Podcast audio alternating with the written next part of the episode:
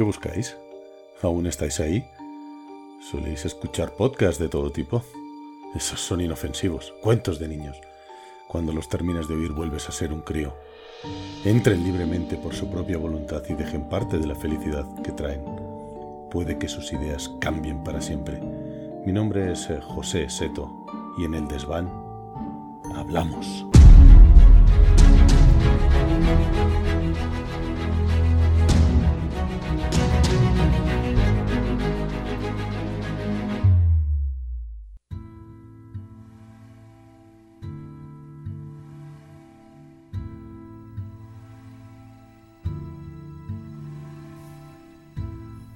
¿Cómo vas a saber lo que es el amor si nunca te hiciste un hincha de un club?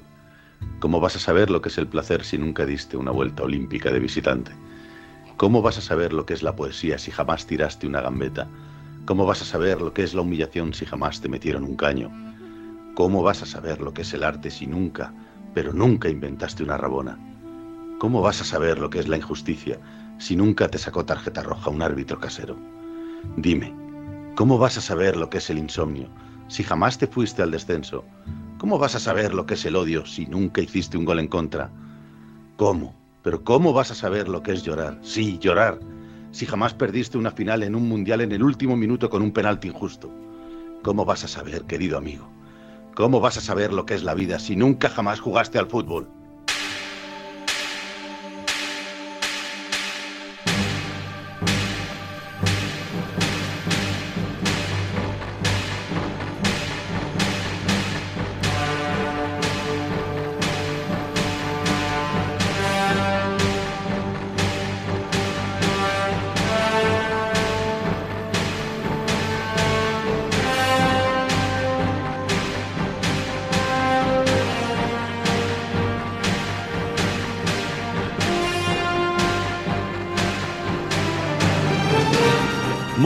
Buenas noches, universo. Eh, la verdad es que nos gustaría haber sacado este programa un poquillo antes, pero la verdad es que ha sido absolutamente imposible. Como ya sabéis, hemos estado bastante ocupados en este último mes y medio con eh, la cutre con 12 de por medio, eh, la entrevista maravillosa que pudimos hacer con, uno de sus productores, con Juan Pérez, el baúl de Patton que habéis escuchado también. La verdad es que no hemos parado, hemos tenido muchísimo curro en el desván. Pero al final hemos conseguido sacar este programa. Eh, la verdad es que teníamos programado hacerlo un poquillo antes, queríamos haberlo sacado con motivo del Mundial y homenajeando al recientemente fallecido Pelé, eh, pero ha sido muy difícil, la verdad es que no, hemos parado. Eh, sabéis que en el desván somos amantes del fútbol, nos gusta mucho el fútbol y el cine, y esta quizás sea la mejor película que se haya hecho de fútbol, si no la mejor de las mejores. Es una película con un reparto absolutamente ochentero. Eh, ¿Por qué es una película ochentera? Porque aunque parezca que no es una película de 1981 y es total y absolutamente ochentera con un reparto increíble. Y como siempre, bueno, pues me he rodeado del mejor equipo posible. ¿no? En, en, la portería tenemos un tío que no deja pasar una para hacer su humor. Muy buenas noches, Gonzalo. Buenas noches, encantado de estar con una super historia. Estoy deseoso de escucharte, la verdad. Eh, también estará nuestro defensa más expeditivo, rápido como el solo, imparable, mágico Morales. Buenas a todos, dispuesto a darlo todo en los 90 minutos en la prórroga. Perfecto. En el medio un destructor y creador de contenido brutal. Se merecería un auténtico balón de oro. Nombre, ¿cómo estás? Buenas noches. Seto, muy buenas noches y muchas gracias por estas alabanzas tan merecidas a mi persona y a mi labor en el desván. Por supuesto que sí. Finalmente tenemos en punta a nuestro fichaje delantero más sonado, fichaje de renombre, David. Muy buenas noches, Eto. Pues no sé, con esta presentación espero estar a la altura. Por supuesto, estoy convencido. Bueno, pues así nos presentamos ante esta final eh, para nosotros. Estamos bien entrenados y dispuestos a no dar ningún balón por perdido. Así pues, que comience el partido.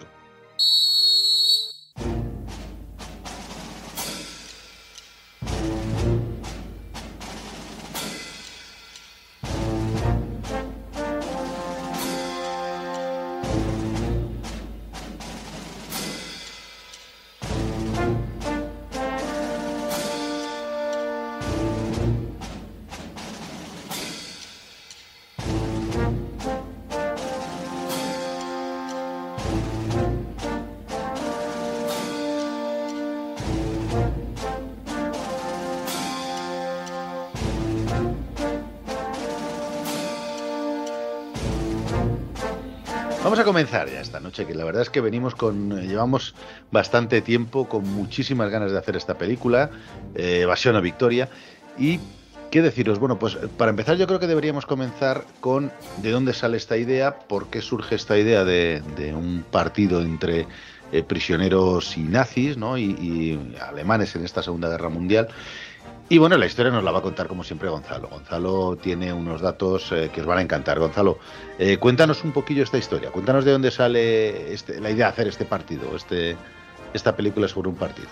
Pues la verdad es que hemos estado investigando, ¿no? Aquí todos nos hemos ido mandando links, etcétera, y leyendo un poco acerca de, este partido, ¿no? Que parece ser que se llamaba el Partido de la Muerte, y ahora veremos por qué.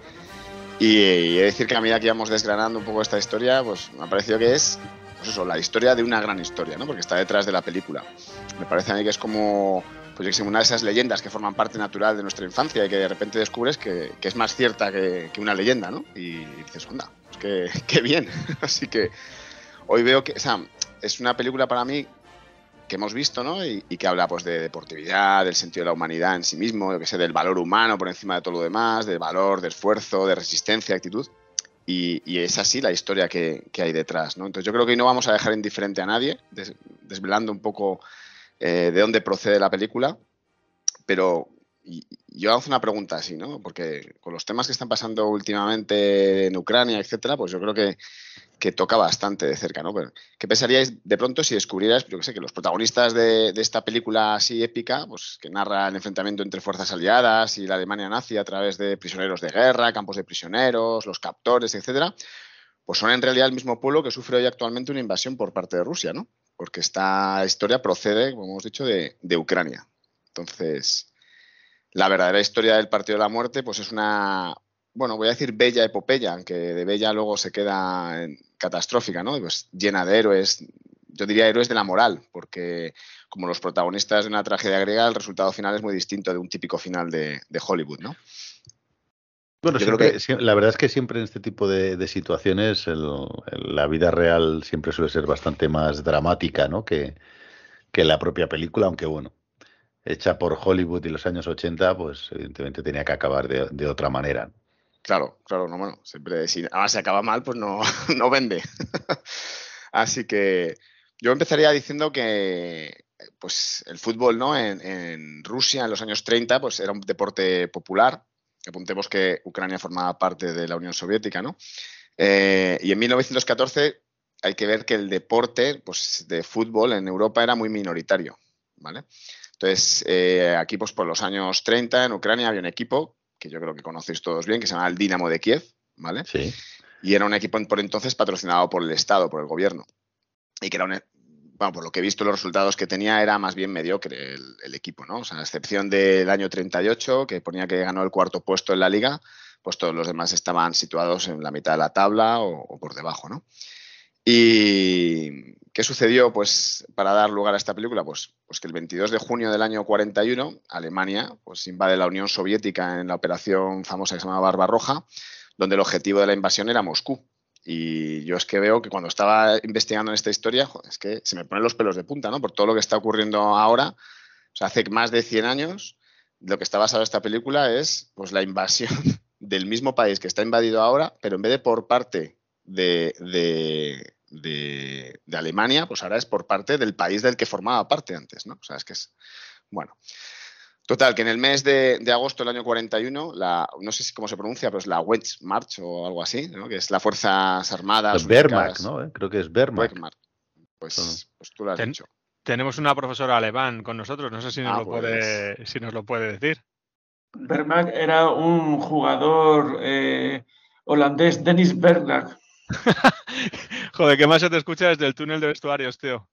Bueno, no estoy en el túnel, exactamente no estoy en el túnel, estoy, estoy eh, para aquel que haya visto la película, estoy debajo del vestuario, porque ah. es donde, bueno, donde se... Claro, luego veremos túnel. qué sucede. Pero sí, no, no, bueno, estoy debajo del túnel de vestuario, por eso quizá a lo mejor me oís un poco regular, tirando a mal, pero estoy debajo y se, se, se me corta.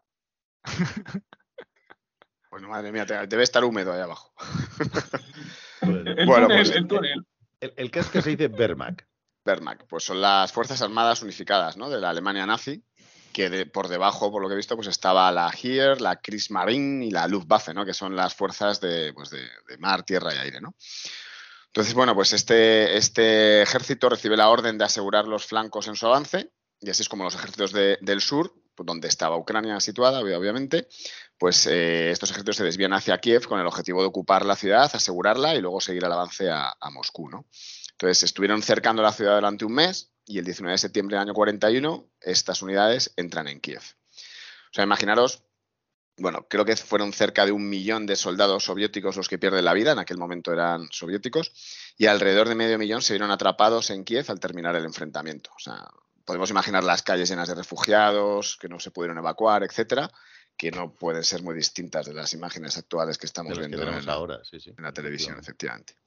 Entonces los alemanes pusieron en marcha de inmediato pues, eh, las leyes raciales que, ponían por entonces y los grupos de operaciones que ejecutaron 100.000 personas, os imaginaros, entre judíos, miembros de partidos comunistas, minorías raciales, etcétera, pues en una particular quema de brujas o, en este caso de opositores al régimen.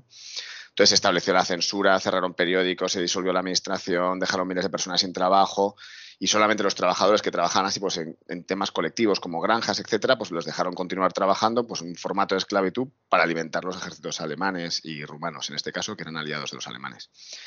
Así que, bueno, por supuesto el fútbol fue prohibido y las acciones deportivas disueltas, ¿no? Empezando por el Dinamo, que era el equipo del ejército, y prohibiendo además usarse, usar el nombre de Dinamo para cualquier tipo de organización deportiva.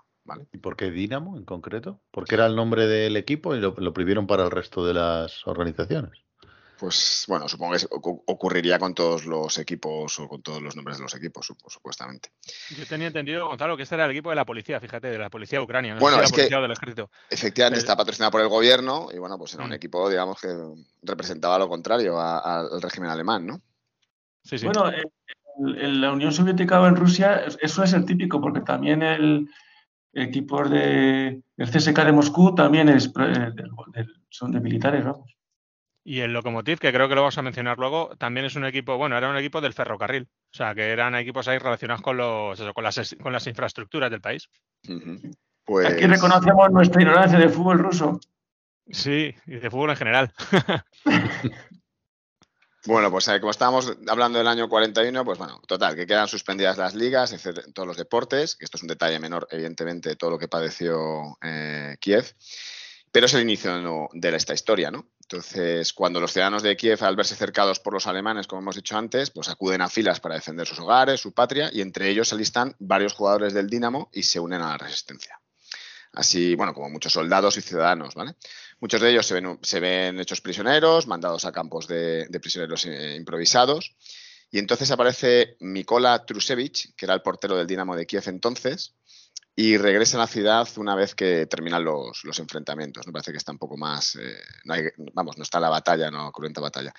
Y Kiev se encuentra ya totalmente ocupada por, los alemanes. Entonces, él consigue trabajo gracias a un fanático del fútbol que tiene una, una panadería, que ahora veremos y lo consigue de barrendero. O sea, imagínate, de barrendero de una panadería. O sea, esto es tremendo. Vaya currazo. Ya te digo. Y, esta panadería era conocida así por jugadores de fútbol que intentaban, donde intentaban conseguir trabajo ¿no? para, para sobrevivir. Pues podemos imaginar que, claro, la hambruna que estaban padeciendo era tremenda. Así que Micola podríamos decir que tuvo, tuvo suerte ese día, ¿no? Y quien le dio trabajo a este fanático del fútbol, pues era de origen alemán y por eso podía regentar la panadería, por eso le dejaban. Se llamaba Losif Kordik. Y a este tipo se le ocurrió la idea, pues dijo, bueno, como tengo aquí un poco más de mano, voy a hacer un equipo de fútbol con los exjugadores y que, hay por aquí que voy conociendo, que conoce mi cola, etcétera, y formó un equipo de fútbol que se llamaba el Fútbol Club Start, que se bueno, pues, que está integrado por jugadores del Dinamo de Kiev, que eran ocho jugadores, que eran Mikola Trusevich, Mikhail Sididovskiviv, o algo así, Nikolai. nuestro, nivel de ucraniano ha bajado en este Sí, no lo, no, vamos, pues aquí Nikolai, no sé qué, bueno, pues un montón, ocho. Y luego otros tres jugadores, como decía Mágico, del Lokomotiv de Kiev, ¿vale?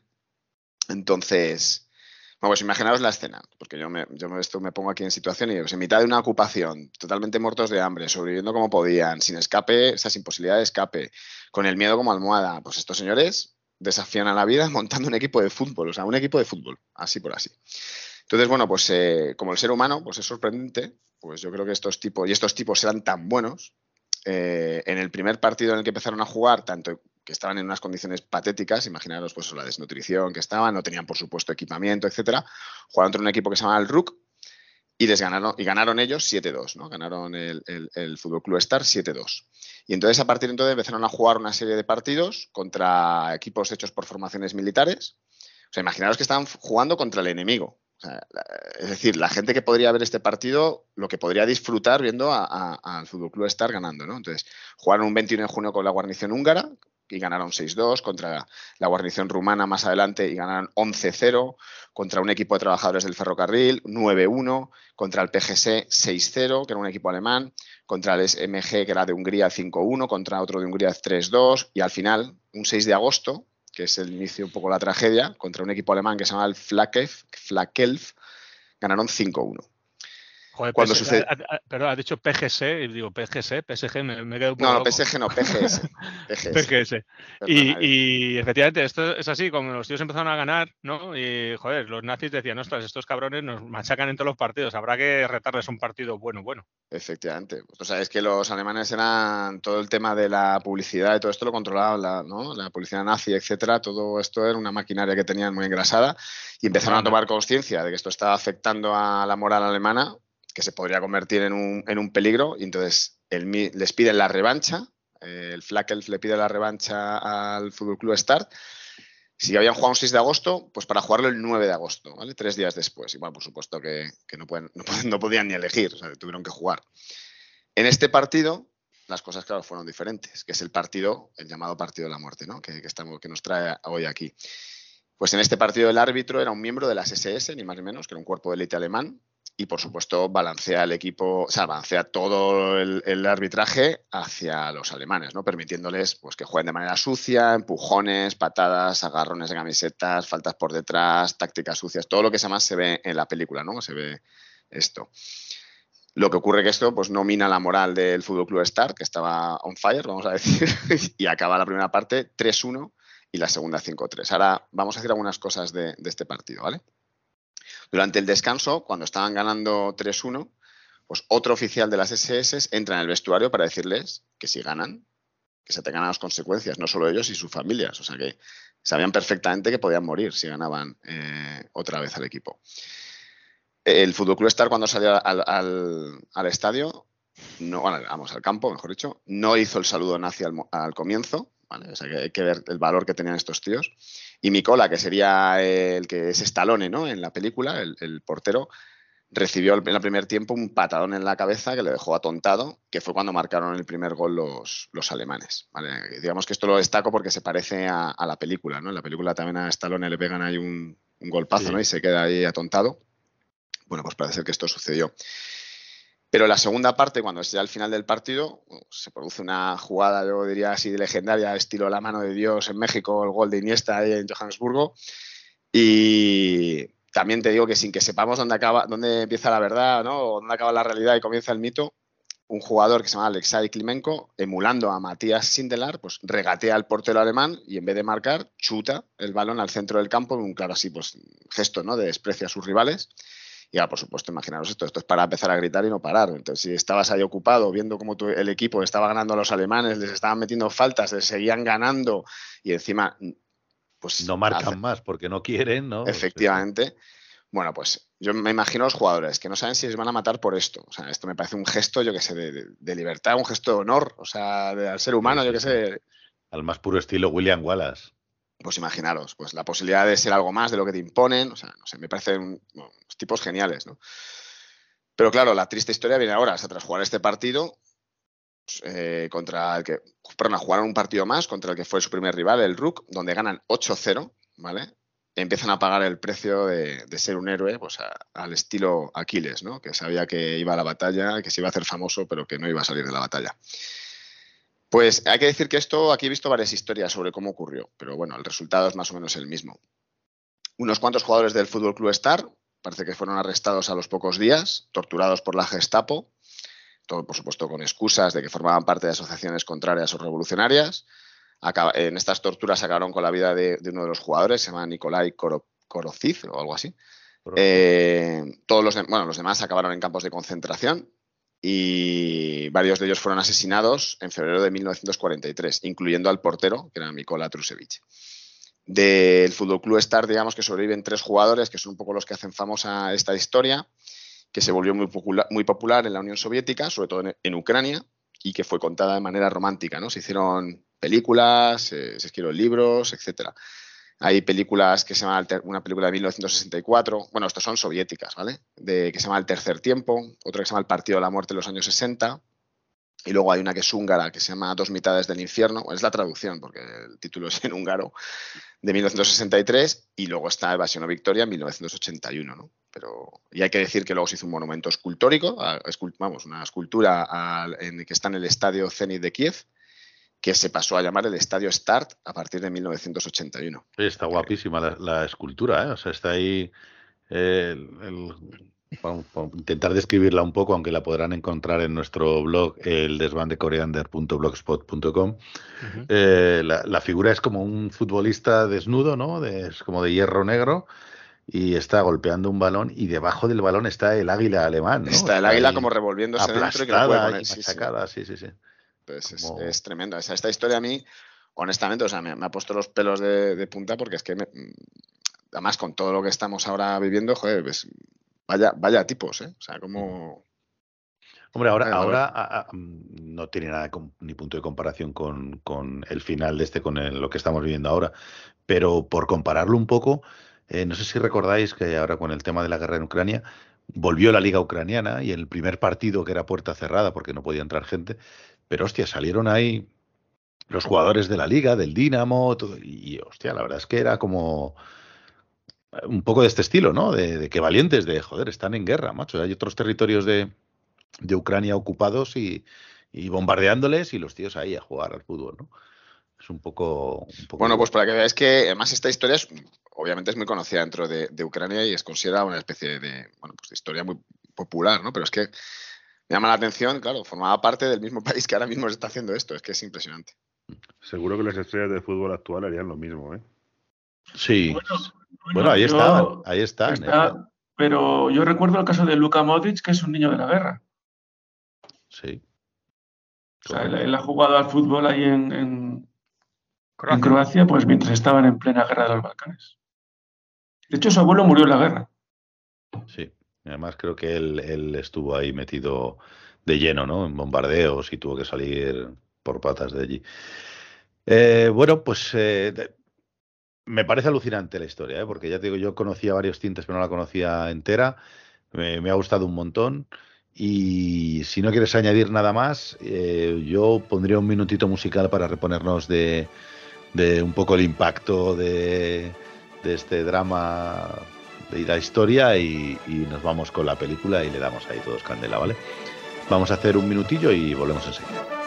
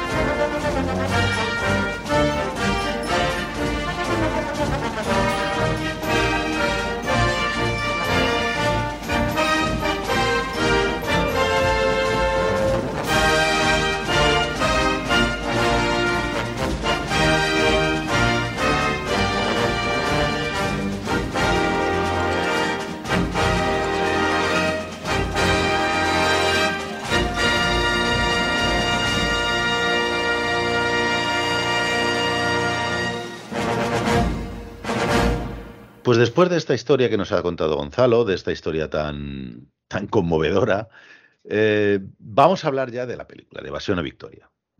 Una película eh, de fútbol ambientada en esta Segunda Guerra Mundial. Es una película que además es de las últimas películas, se hizo todavía unos cinco películas más, creo recordar, eh, el gran John Huston, ¿no? aquel hombre que, bueno, pues que ha hecho del cine una profesión absolutamente espectacular. Pero no, no, solamente John Huston, a mí hay, hay, tres actores que para mí destacan dentro de este reparto, que son para, como para todos, ¿no? Que son eh, Sylvester Stallone, que llega hasta, hasta nuestros días como una, una estrella dentro de Hollywood. Eh, Max von Sydow, el hombre que, que, bueno, pues que siempre fue, fue viejo, prácticamente. Este hombre ha envejecido, envejeció con 10 años y ya estuvo todos los 80 años de vida viejo.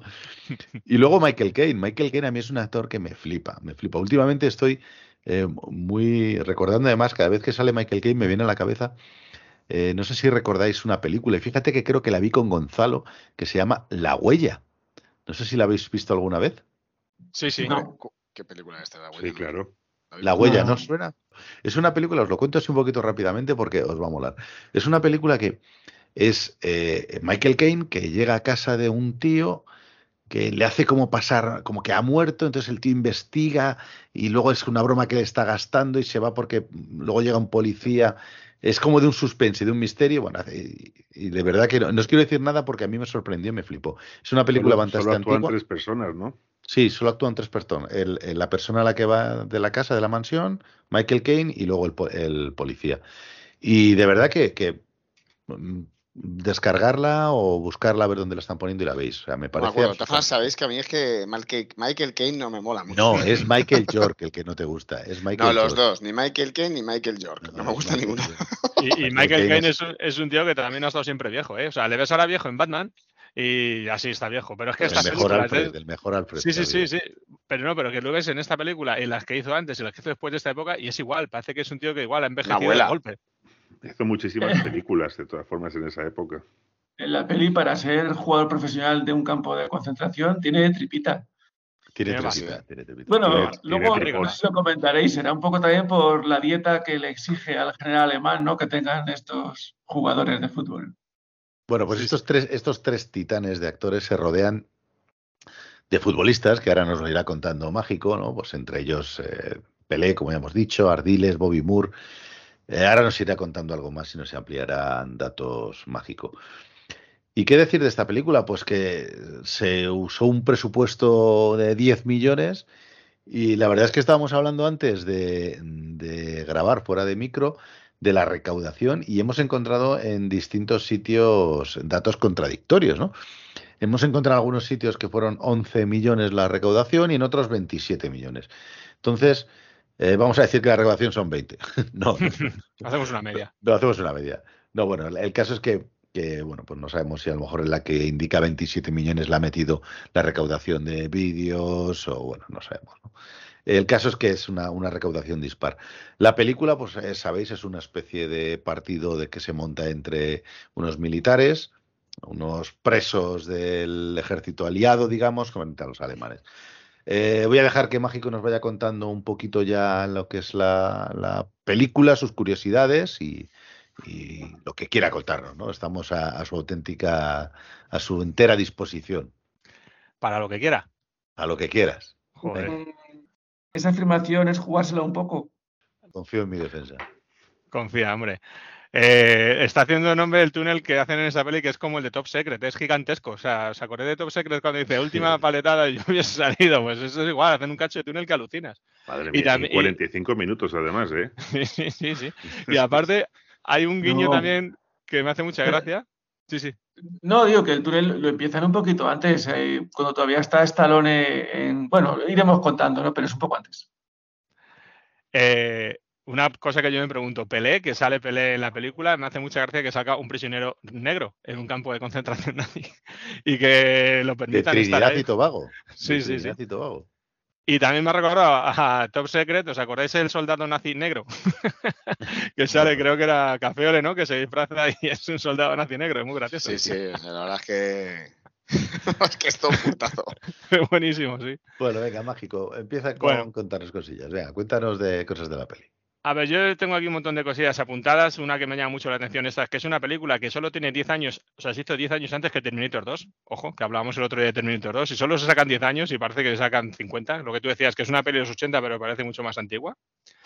Em, y es un remake de una película húngara que se llama, que la ha mencionado Gonzalo, se llama Two Half Times in the Hell, in Hell, o Dos Partes en el Infierno, del 61, de un director que se llama Zoltan Fabri que me la descargué. Dije, la voy a ver. Digo, porque se merece menos lo de ser oyente del desván que No, la veamos. por supuesto que no. oportunidad. por supuesto. Vale, me la descargué. ¿Qué pasa? Que está en húngaro y no la encontré con subtítulos. Entonces dije, pues lo siento por los oyentes del desván, pero no voy a No, ver una no. película en No, húngaro. hombre, no, dime que la has visto aunque sea en húngaro y que con el contexto saca un poco de qué va la historia. En realidad es lo que hice, en realidad es lo que hice. La Ah. vi, la vi, estuve viéndola a trocitos, vi el- te lo prometo, ¿eh? vi un poco el principio, un poco de la mitad y el final, a ver cómo era el partido, pero la película entera no la he visto porque ya en húngaro... eh, y es una peli mucho más intensa, o sea, mucho más dramática, porque al fin y al cabo esta que pone mm, drama bélico en algunas el sitio, digo, joder, de drama tampoco tiene tanto. Esta de mm, Evasión de Victoria es una peli familiar, yo la he visto con mis hijos ahora y nos lo hemos pasado guay, sobre todo porque sale pelea, me dije, mira, mira chicos, mira que sale esta peli. ¡Ostras, Stallone! ¡Ostras, Pelé! Pues efectivamente, el mismo efecto que nos causó a nosotros cuando éramos pequeños. Ver a Stallone y a Pelé juntos es como, ¿pero esto qué es?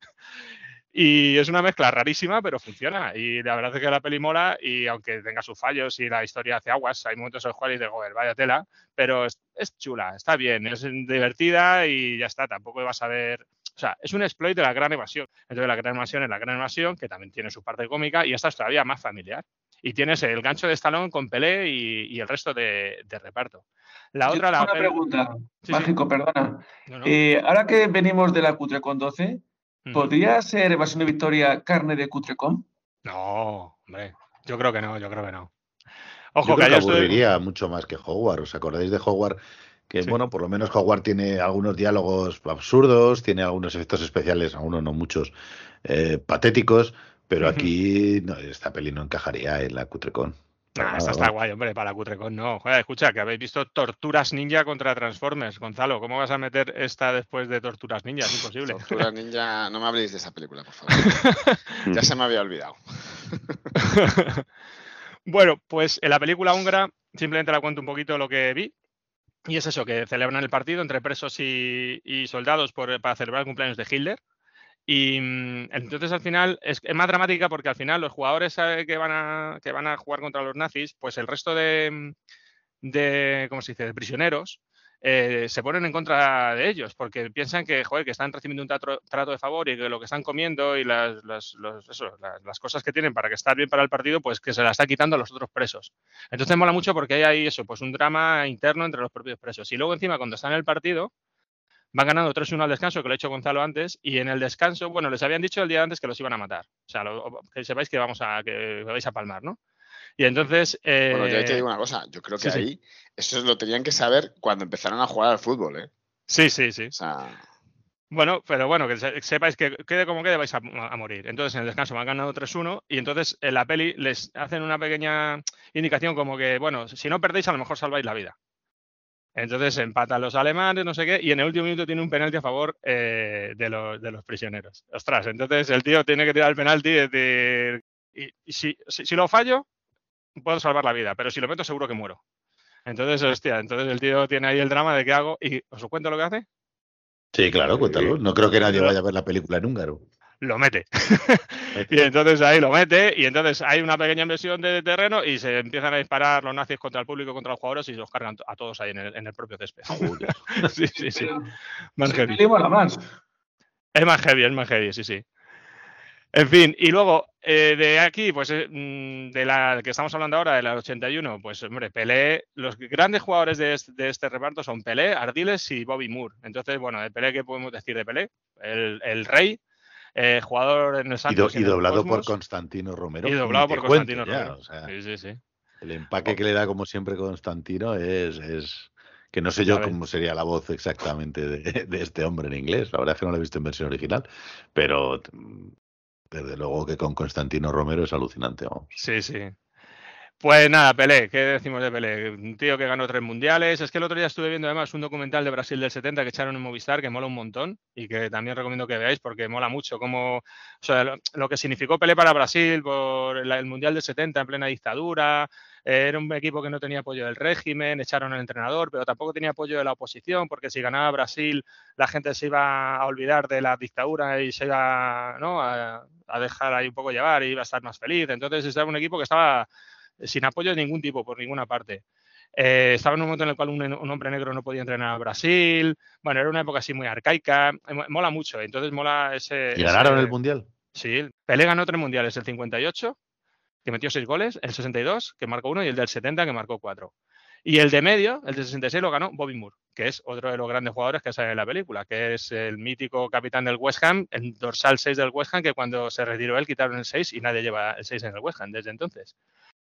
Eh, y por cierto, hay una imagen del- de este Mundial del 70, que es una imagen típica de los mundiales, o sea, mítica de los mundiales, perdón, que es Bobby Moore y Pelé cambiándose la camiseta, eh, que se la pidió Pelé a Bobby Moore, por cierto, porque era pues, un pedazo de jugador también, y aunque Pelé es el ídolo, pero Pelé también tenía jugadores a los que él, y a los que él seguía, eso es, admiraba.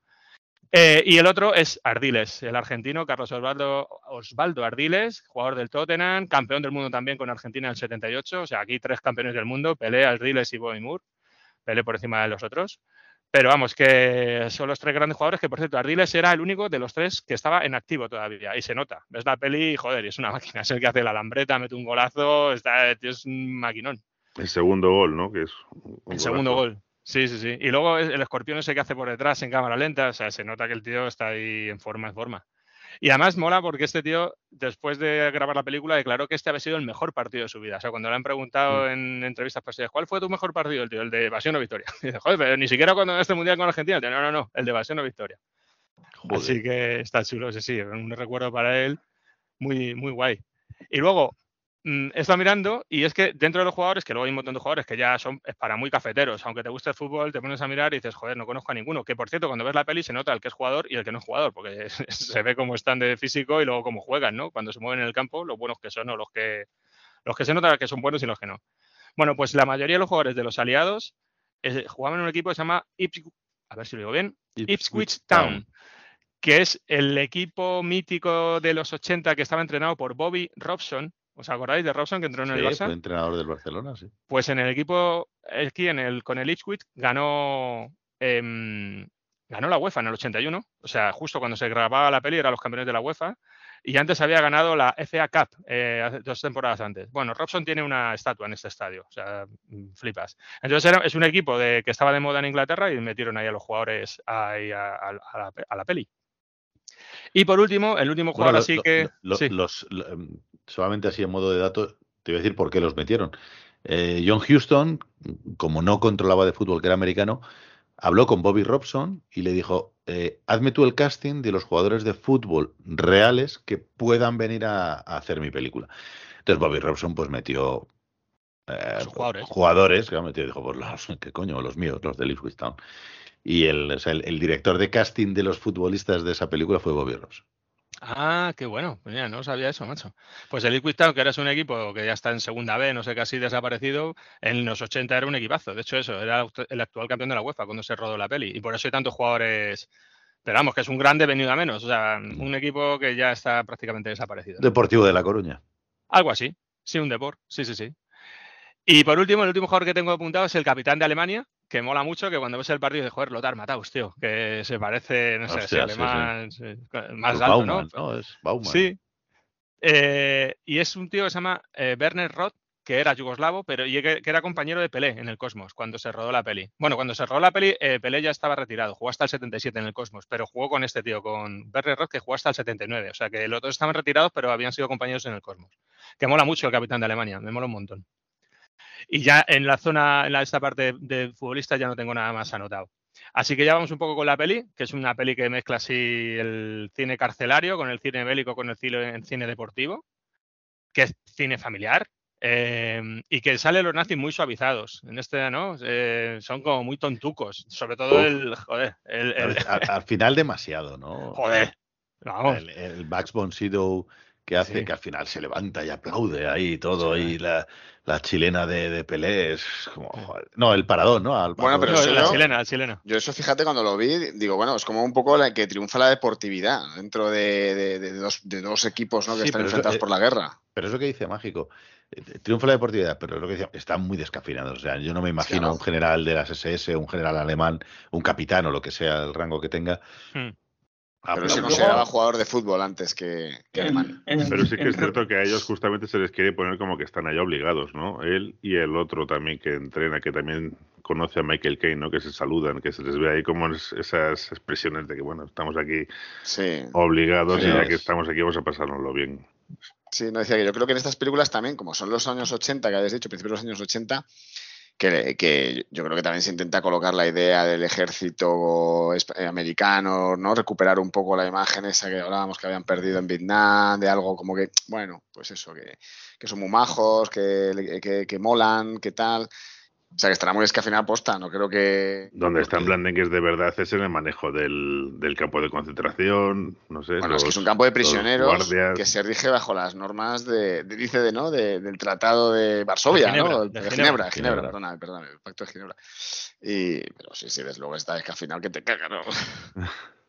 ¿No me quería decir algo desde el túnel? No sé.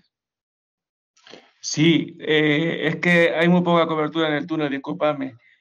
Hablabais un poco del aplauso del, del, nazi, pero que luego esto es muy recurrente en Hollywood porque, por ejemplo, en Rocky 4, cuando ya gana Iván Drago, Iván Drago Rocky, pues también aplaude ahí todo el, el pabellón al gran Rocky. O sea que ese es un recurso muy más. típico de estadounidense. Muy yankee. Muy americano. Sí, que además ellos, ya ves tú, el, el, el, el fútbol que para ellos es el soccer, pues no lo practican. Entonces aquí le, le, pero tiene su momentito de gloria, ¿no? De es que yo soy americano, yo uso las manos, no sé qué, ¿no? O sea, es que te, te, has dicho que al final el aplauso, no sé si era a la parada o a la chilena, ¿verdad? Que te he dicho, te he dicho yo muy seguro a la chilena, no me acuerdo. Pero es verdad Esa que... la chilena, sí. Esa es la chilena. Seguro. Pero es que el, el, en el guion, como ya supongo que sabéis, y si no, bueno, lo contamos, Stallone metió mano porque él quería ser el héroe de la peli y él quería meter el gol de la, del empate. Entonces sus compañeros dijeron que no, que no, a ver, que el fútbol no es así, que un portero no marca gol. O sea, puede marcar un gol un portero una vez de coña cada no sé cuántos partidos. Entonces al final, como era Stallone y tenían que vender la película en Estados Unidos, dijeron, venga, anda, pues después del chilenón de Pelé, que obviamente lo tiene que hacer Pelé, porque si está Pelé en la película, ¿cómo lo vas a hacer tú? Que no sabes darle una pata a un bote.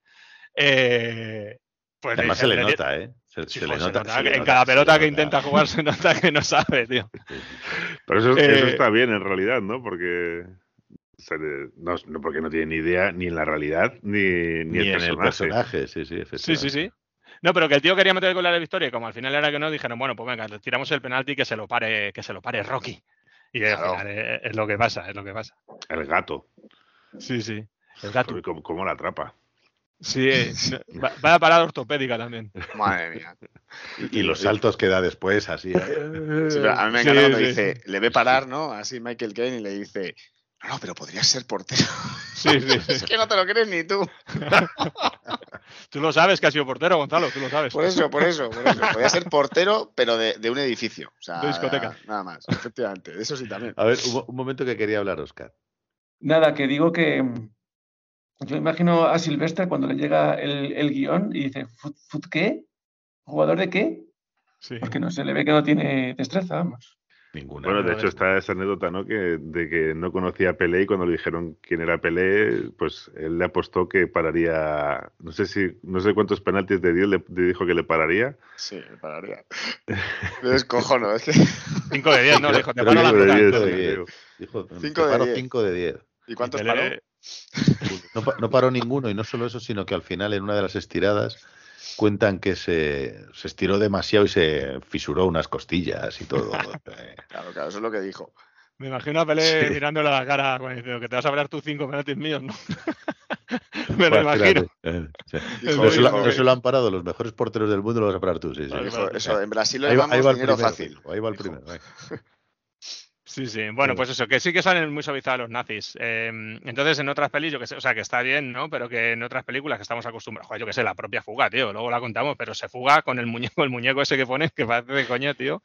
Eh, y, lo, Sí. y, luego, y no pasa nada. O sea, eh, no, no, no se encargan. No, no pasa no, no nada. los fusilan, tío. No, no, además nadie. se parten el culo. O sea, es se están se partiendo queda, el culo. claro, los- se queda que a veces se parten de risa. y se están partiendo el culo de ellos y su cara y no pasa nada. Además son gilipollas, no hacen, no hacen bien el recuento. Entonces es como, tío, bueno, vale, se te han escapado, pero... Y luego encima, va, no sé si recordáis que va Michael Caine a hablar con más Bonsito, en plan, oye, esto que no se vuelve a repetir, no quiero más fugas. Y dice Michael Caine, no, no se lo puedo asegurar.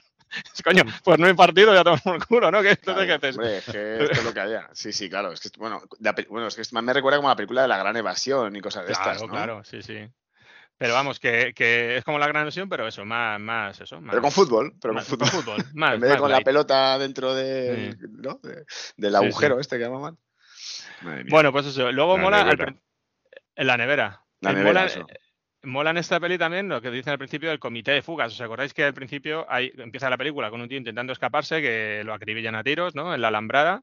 Y entonces llegan ahí a ver qué ha pasado, lo de lo que dice Gonzalo, ¿no? Vienen unos expertos internacionales, ¿no? O supervisores o no sé, inspectores, a ver qué es lo que pasa en ese campo, ¿no? Que por cierto, nada más allá de la realidad, ¿eh? Claro, claro. claro, claro, claro. Y entonces dice, este es no sé quién, este le presentan a los oficiales de ahí de los prisioneros y dice, este es no sé quién, el experto en comité, no, el de comité de fuga, si lo dice así como sarcásticamente. Pero esto también está copiado la gran evasión, que por cierto el otro día lo volví a ver. Y el cometido de los oficiales, cuando estaban en un campo de concentración de prisioneros, era intentar que se fugasen los reclusos. es una obligación. Una obligación, por un lado, para que el que se escape pues, vuelva al campo de batalla, es un soldado más, que pueda matar a cualquier nazi o cualquier enemigo, pero si no lo logran, el hecho ya de estar impidiendo que la gente se escape, pues ya eh, hace que el ejército contrario tenga que gastarse en recursos, en poner guardias, en no sé qué, y si alguien se escapa, en ir a buscarlos, con lo cual es también una tarea de desgaste, ¿no? Entonces, pues eso, que lo dicen como de coña, pero sí que estas cosas se hacían. Recordad el puente sobre el río Cuay, ¿os acordáis? Con. Mm. Con. Alequines. Con Alequines. Sí, sí. Bueno, y, ya está. Y luego, pues así alguna cosilla que he visto que el doblaje de los antiguos mola un montón. Me ha gustado verla porque me gustan mucho las voces. Pero la de Stallone me ha resultado un poco rara porque la voz está cambiada. Pero es que también hay doblaje futbolístico y eso también mola, claro. O sea, porque lo que acabáis de decir, Michael Caine ya estaba fuera de forma. Entonces, cuando se le ve jugar a fútbol en los planos generales es él, pero cuando hace un regate o algún sprint, obviamente no es él. Eran jugadores que los, que los doblaban a los actores. Fuera de forma es una manera muy, cariñosa de decirlo. ¿eh? Muy cariñosa. Es una peli muy cariñosa. Porque tiene una forma. Michael se confunde con la pelota habrá jugado poco al fútbol también. De todas maneras, eh, en toda esta parte del campo de concentración, porque hay que decir que la película son dos horas y algo, y prácticamente el partido son los últimos 40 o 50 minutos. No llega a media película, pero casi. Entonces, yo a mí me gusta dividirla siempre en la zona de, del campo, preparación, entrenamiento y luego el partido. Y en esta zona hay, hay un momento que, joder, sin ver nada, no sé a vosotros, pero a mí me, sobrecoge el, Es como, hostia, que me, resulta lo mismo que es una, una, sensación que solamente había vivido también en American History X, que es cuando le tiene que romper el brazo al portero. Hmm. O sea, es que, que, él pone en, la, en la, entre las dos tablas y dices, hostia, tío, le va a dar una patada. Joder. sí, le parte el brazo, qué buena estrategia. Se podría haber pensado otra, ¿no? Pero. Qué pragmático. Se podría haber dicho un esguince, coño, no, tienes que tener un esguince. No, no, aparte un brazo. aparte del brazo. Que esto digo que me recuerda a American History X, que me recuerda a American History X cuando le pone la, la boca, ¿no? El tobillo. O sea, en el, tobillo, en el, bordillo, en el bordillo. Con la diferencia de que en esta ocasión no es voluntario. Sí, pero da igual, pero, ningún, pero, pero, no, yo comparo las escenas porque no se ve nada, no, no, no ves, lo intuyes, pero no ves que haga, que haga mm. en la rotura. ¿no? Michael Caine en verdad disfruta rompiendo el brazo. seguro, seguro, seguro que se lo rompió de verdad. De verdad, Bueno, y luego detallitos así que tengo apuntados, pues que Stallone estaba aquí preparando Rocky 3, ¿recordáis? Bueno, hemos visto algunos vídeos de promoción de la película, entrevistas en los cuales salía Stallone y le preguntan en el rodaje de Evasión o Victoria, que por cierto, ¿se llama Evasión o Victoria? Que esto es otra cosa. La película se, llama Victory. Escape en inglés, ¿no?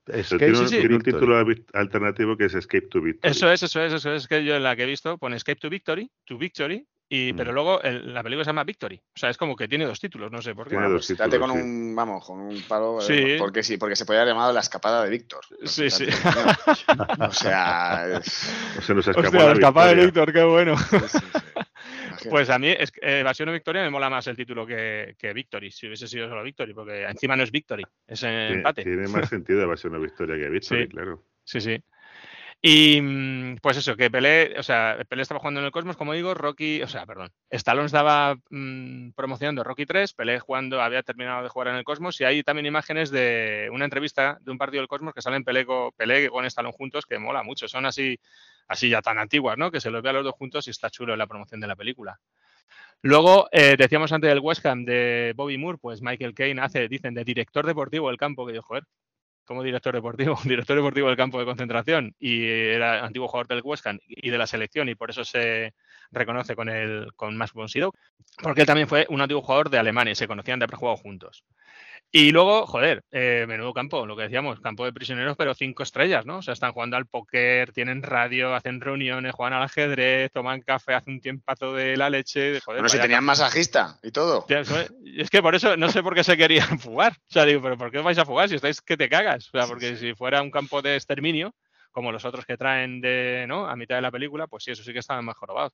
Pero estos están ahí, macho, cinco estrellas. Yo no me fugaría. Yo diría, no, no. De hecho, yo si me te quedo aquí. fijas, llevan una pulserita todos. Todos llevan una pulserita así como de todo Bueno, incluido. La, la vel- la verdad es que los campos de concentración te querés escapar siempre en Alemania, porque estos, eh, aunque parezca que no que estás guay, cuando iban abandonando campos iban matando a todo el mundo, todo lo que dejaban, o sea que no Sí, sí.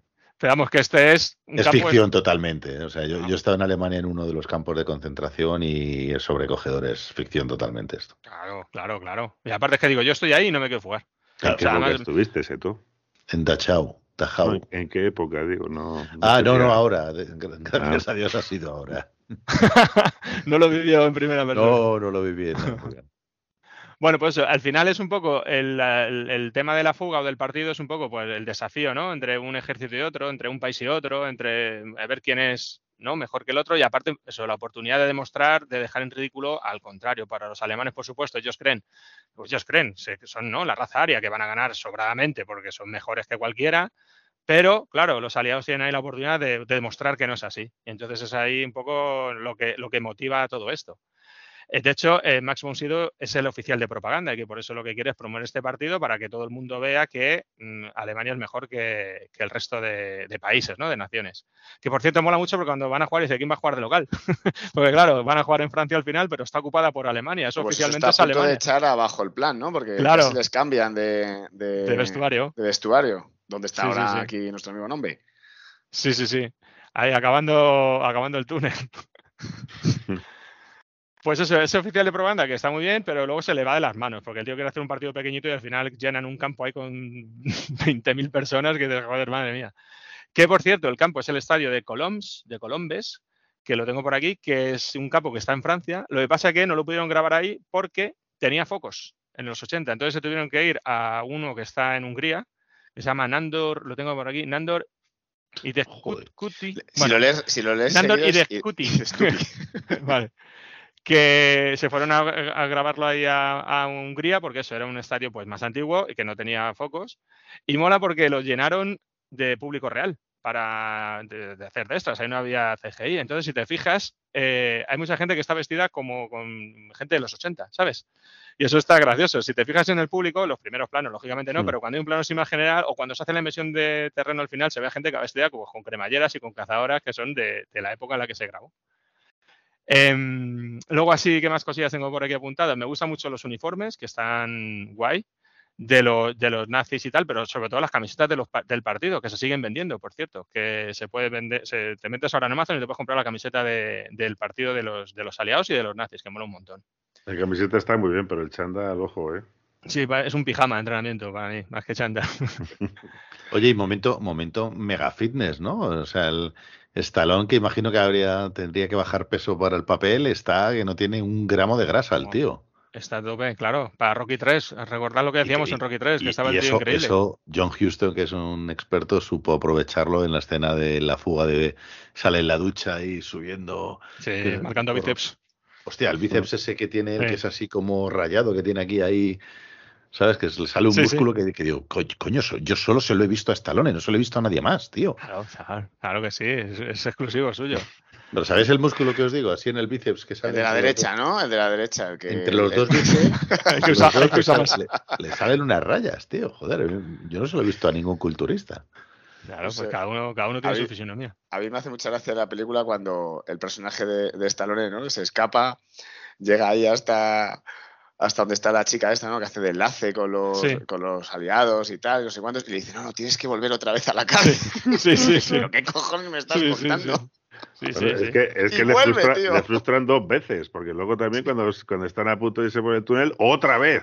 Sí, para sí, sí. Sí, sí. Claro, claro, yo- la yo, entiendo el escapo. cabreo. Entiendo el cabreo que tenía. tío, en el "Ha- túnel. Hatch, tienes que volver. Y el tío, "Ay, no, no. Que- que Y, ya voy". y- y aparte mola porque dice, pero, dice, pero ¿y por qué me van a mandar al mismo campo de concentración? Y dice, no, no, sí, te van a mandar a ese porque así van a dar ejemplo a los otros presos, no sé qué. Y se queda así y dice, ¿te las sabes todas, no? Y dice el otro, sí. Literal, en la peli, qué gracia me hace. Claro, Vamos, dice, y coño, cerrando- me detienen, me mandan a otro campo y de esto de qué sirve, de nada. cerrando agujeros en la historia, ¿sabes? Diciendo, bueno, hemos cubierto todos los flancos, decía el, el guionista. Y por cierto, por cierto, que Stallone, imagínate que eres Stallone, te has fugado, no sé qué, llegas y te vas a la casa de resistencia, ahí está una chica joven y, ¿no? Y lozana y, lozana, y sí, sí, sí. guapa, y entonces dice, y dice, ¿qué ves a pasar la noche aquí con, se llama René la chica? Y tú aquí, ¿cómo? Si no, o sea, ¿esto qué es? Y entonces Stallone dice, no, tienes que volver. Entonces Stallone dice, ¿cómo voy a volver al campo de concentración? Pero no, mirad lo que me, me habéis dejado aquí para pasar la noche. Y eso, no fusilan a nadie, bueno, regresa. Y dice, oye, Bueno, que no pero haya más hay que fugaces". decir que aunque nos echemos unas risas con, con estos fallos de, de pues, Ambientación. estas chorradillas, ambientación, lo que sea, la peli es un peliculón, ¿eh? O sea, la peli va llevando bastante bien todo el, el tempo del entrenamiento, cómo va eligiendo, eh, mola la fuga, a mí la fuga me, bueno, me pareció bastante entretenida, luego tiene que volver, y el partido ya que es, Sí, que es lo mejor de la Bueno, película. yo, yo vi la peli con, con mi hijo de, de siete y que está ahora flipado con el fútbol, flipado con el fútbol. Entonces dije, vamos a ver una película de fútbol. Y se se pasa a la primera hora diciendo, ¿dónde está el partido de fútbol? Claro, claro. claro. No veo el partido de fútbol. Ya, y luego lo vi, y le moló, ¿eh? Le moló. ¿eh? Sí, sí, sí. No sé qué habrá ido contando al cole. El sí, momentazo de la chilena, tío, ahí a cámara lenta, Sí. porque Pelé lo hacía con la mano, porque se supone que le dan un golpe antes, ¿no? Sí. Lleva la mano en el pecho, que dicen que es en, en homenaje a Beckenbauer por un Sí. partido, ¿no? Que se quedó lesionado o algo así. Y, y hace esa chilena a cámara lenta, con la musiquita que luego nos contará David. Despacito, plaga, y lo- Eso es Oliver y Benji total. En eso se basa Oliver y Benji. Total, total. Hasta el uniforme es de Oliver y Benji, prácticamente. Pero real. Sí, y aparte, sí. es que Pelé está ahora muy de moda porque en el FIFA, que mis hijos juegan al FIFA, hay un modo, hay un equipo que juegas que son los Legends, ¿no? Entonces eh, están los mejores jugadores de la historia que han cogido, ¿no? Está Maradona y está Pelé. Entonces Pelé es 99. O sea, Pelé es la leche. Tú juegas con Pelé en el FIFA y es la leche. Entonces esos están flipados de, porque mis hijos, si no, de que van a conocer a Pelé. Y, porque y es cierto que. Maradona se desvía en, en la, en el lateral, que se va hacia, No, Hacia la la raya. raya. se, se- se mueve, se le mueve. No, no. Pues no. Además lo puedes poner donde quieras. Pero bueno, me fijaré. Puede que sí. Entonces, bueno, que está claro. Pelé mola un montón. Entonces, ellos también han visto la peli, que ven a peli y dices, ostras, cómo mola, está guay. O sea que sí. Y lo que más mola de la peli, por supuesto, es el partido. Y ya llegamos a ello y terminamos. Que se grabó el partido real. Que, o sea, el partido se grabó, no, sé si los 90 minutos, pero ahí las, escenas de fútbol que están grabadas de la grada están jugando los, los 22. Eh, por cierto, que, cuando empieza el partido se da la mano eh, el capitán de Alemania con el capitán de, de los, de los Aliados. y mola mucho el primer plano ahí de los dos dándose la mano. Y luego es verdad que el partido está muy bien, lo que pasa es que hay unos cuantos fallitos de, de montaje, ¿no? Sobre todo Stallone, fíjate que muchas veces sale sudando, luego sale bien, luego sale un poco no sé qué, luego sale un poco, ¿sabes? Como que el montaje queda un poco, la edición un poquito regular en algunos detallitos. Pero bueno, que está muy chulo. O sea, que Y, falta el mm, corte del director. Sí, debe ser, sí, sí, sí, debe, debe faltar por ahí. Luego Stallone, efectivamente, eh, vaya chazos que suelta, cada balón que va dividido sale con los tacos ahí, con la bota. pero ¿dónde vas? Alma de mi vida, pero si has hecho, al final le piden un penalti que es riguroso, pero es que has hecho tres penaltis en el partido. Sí, es que has hecho tres que no te han pitado. Y, mm, y bueno, ya está, que el partido está muy chulo. eh, el golazo final de, de Pelé. Y lo que más rechina del partido es cuando se lesiona Pelé, que dice, no, me retiro. Entonces, en vez de meter a otro, dice, no, no, jugamos con 10. ¿Cómo vas a jugar Sí, con sí, 10? sí, Juegas con 10, básico. Es 50 como que no puede volver a salir, ¿no? O algo así. Claro, me porque parece. si, hacían el cambio ya no podía volver a salir Pelé. Entonces, Claro. él dice, no, aguantamos con 10 hasta que te recupere. Yo lo entendía así, ¿no? Aguantamos Sí, con pero 10. aguantan toda la segunda parte. O sea, que Pero, dices, Luego sale, luego sale, luego sale. ya, pero bueno, que está o sea, muy forzado eso. O sea, si, si te lesionas en el minuto 40 la primera parte, te dice, aguanta 5 minutos a ver si sales después del Eso es descanso. como Pero- Messi, Messi se lesiona, ¿no? Y dice, me, me vais, vais a jugar toda la segunda parte sin mí Con hasta 10. los cinco últimos minutos. que sale, eso es, para marcar el gol del empate.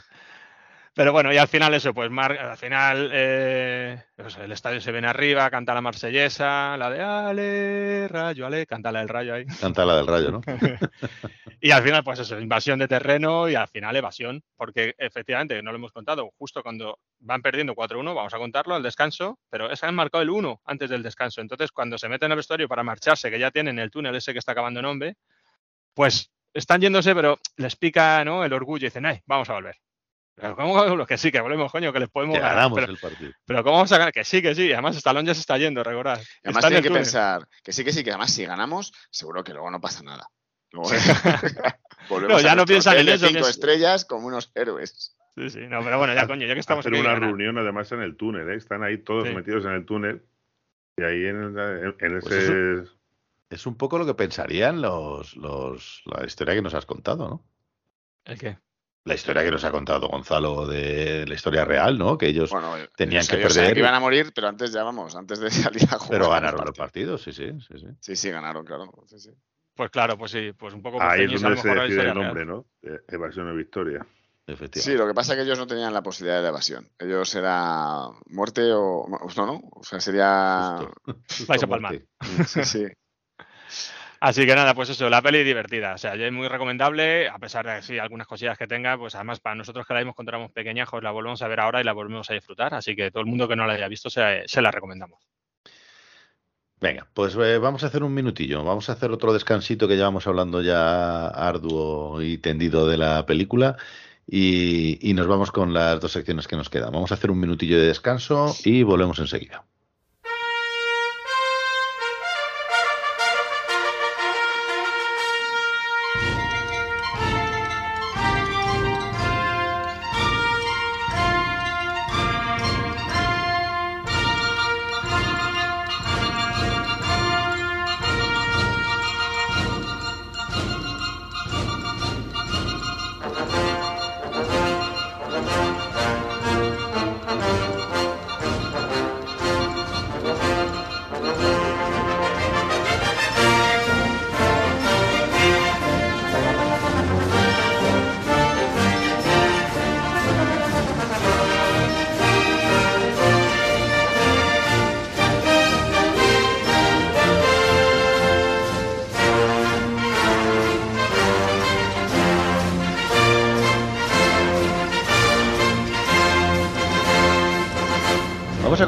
Con, el programa de esta noche. Como ya sabéis, estamos hablando de Evasión o Victoria.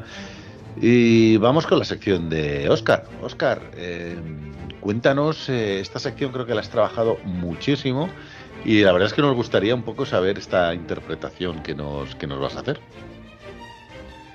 Bueno, acabo de terminar el túnel y puedo deciros que estoy aquí a pie de campo para deconstruir la película y construir mi propia interpretación. Bueno, pues, pues cuéntanos. Bueno, yo mm, se dice habitualmente que Basano Victoria es la mejor película que se ha rodado sobre, sobre el fútbol. Se dejan en el olvido algunas películas como Las Ibéricas, película del año 71, eh, una película española, por cierto. Pero las ibéricas o las jamonas. Las- Bueno, eh, española. Sí creo que son jamonas, sí, las, las, la- las jugadoras.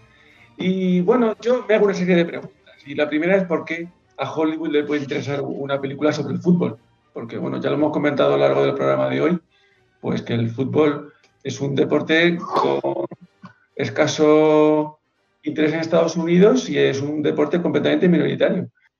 Que a veces eh, yo me pregunto por el porqué del escaso interés de, Estados Unidos en el fútbol, ¿no? Porque puede ejercer la misma influencia que otros deportes. Yo no sé si a lo mejor es porque es un respeto hacia Inglaterra como madre patria generadora del Estado, pero lo cierto es que al final el, fútbol es minoritario en Estados Unidos, sin embargo en el resto del mundo pues es el deporte que arrasa en cuanto a audiencias y, cosas de este tipo. ¿Y cuál pensaríais que es el deporte rey en Estados Unidos?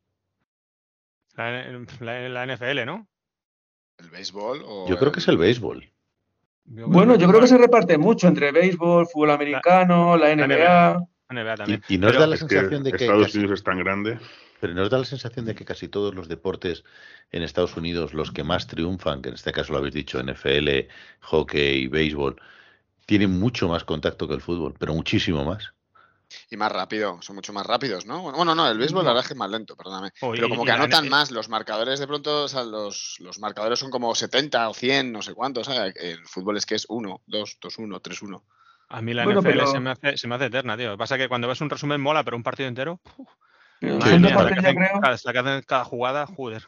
Son deportes más pensados en, en un espectáculo global, de me voy, me compro los nachos, mm, de repente paro y canta Beyoncé en el descanso, o cosas por el estilo, cosas que a veces han querido implantar también en el fútbol europeo cuando hacen ceremonias, pero que no te termina de, de cuajar porque uno, uno va al estadio y lo que quiere ver a su equipo.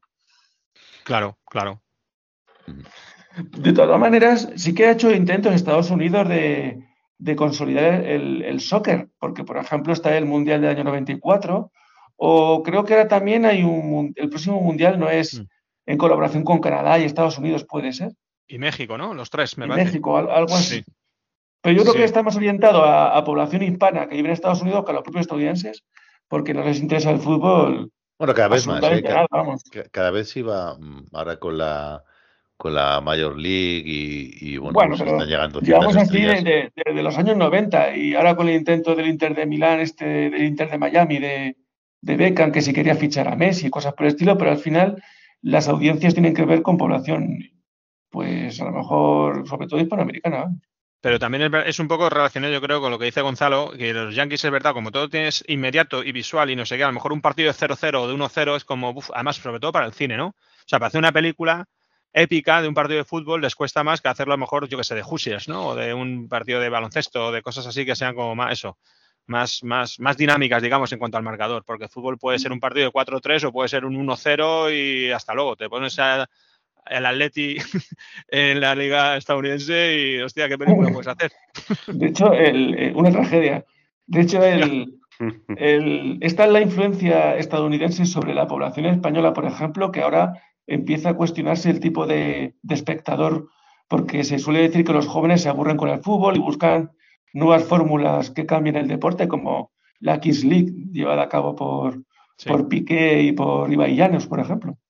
Sí, sí es una forma de, de, ¿cómo se dice? Agilizar o al final es quitarle quitarle contenido, tío. Yo sí, al final la, Kings League, lo que dice Oscar, la Kings League está triunfando hmm. eh, porque no tiene tiene tiene poco que ver con el fútbol tradicional, o sea, no es fútbol y ya está, es fútbol, te meten tarjetas, un uno contra uno, un dos contra dos, penaltis raros, eh, jugadores que salen eh, un partido y desaparecen, y un tío disfrazado, ¿no? Sale un tío partidos más cortos también, más cortos y más, eso, con, que pasan más cosas.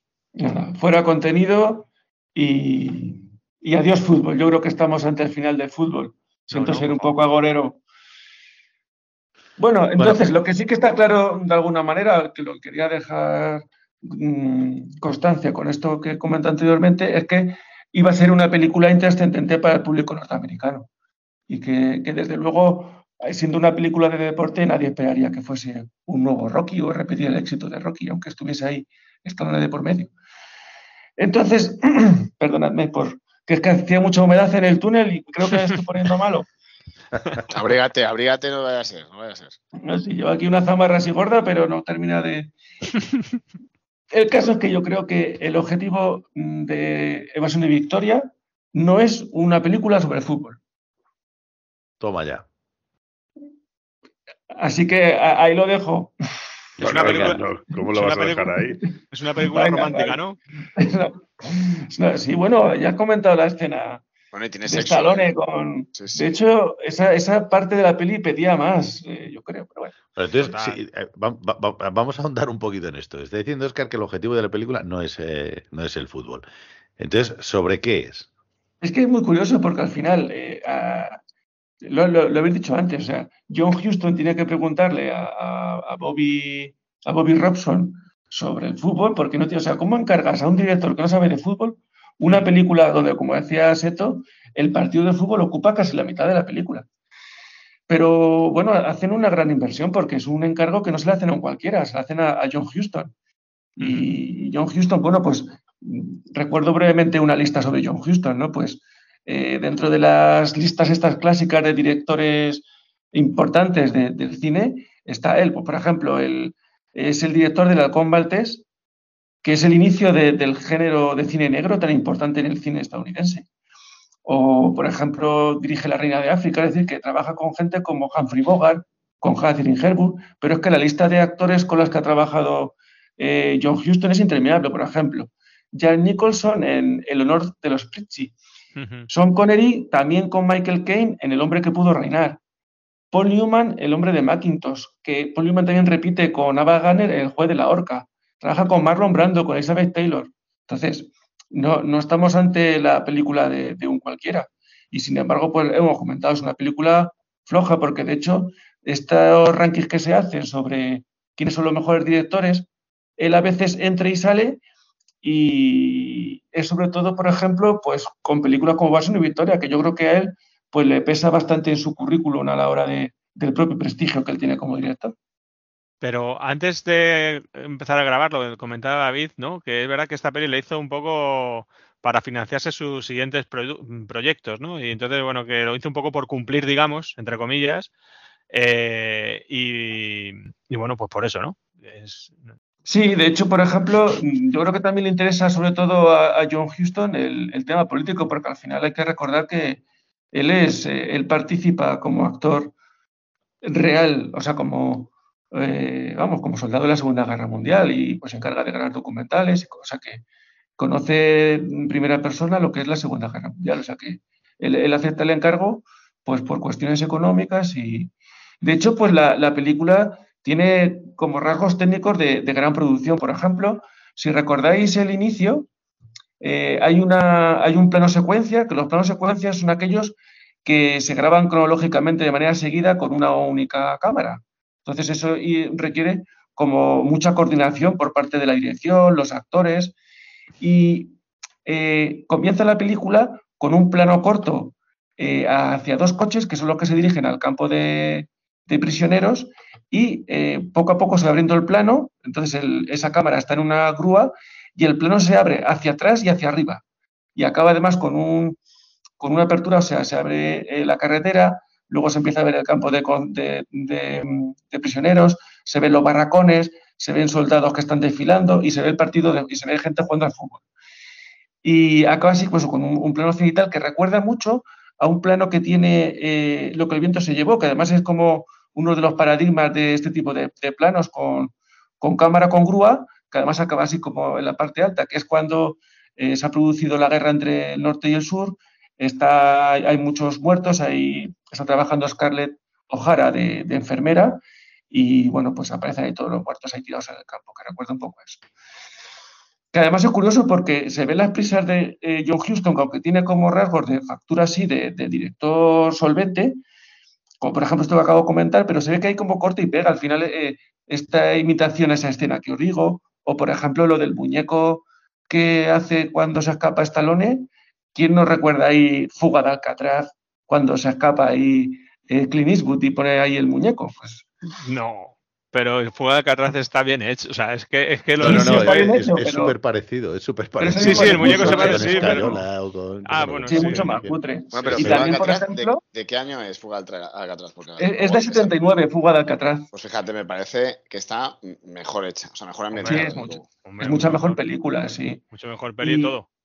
Otra escena que también me parece que, directamente busca recursos y copia es el final de Rocky entre cuando están escapando del campo de fútbol y se abraza aquí con su novia de la resistencia, con René, ¿no?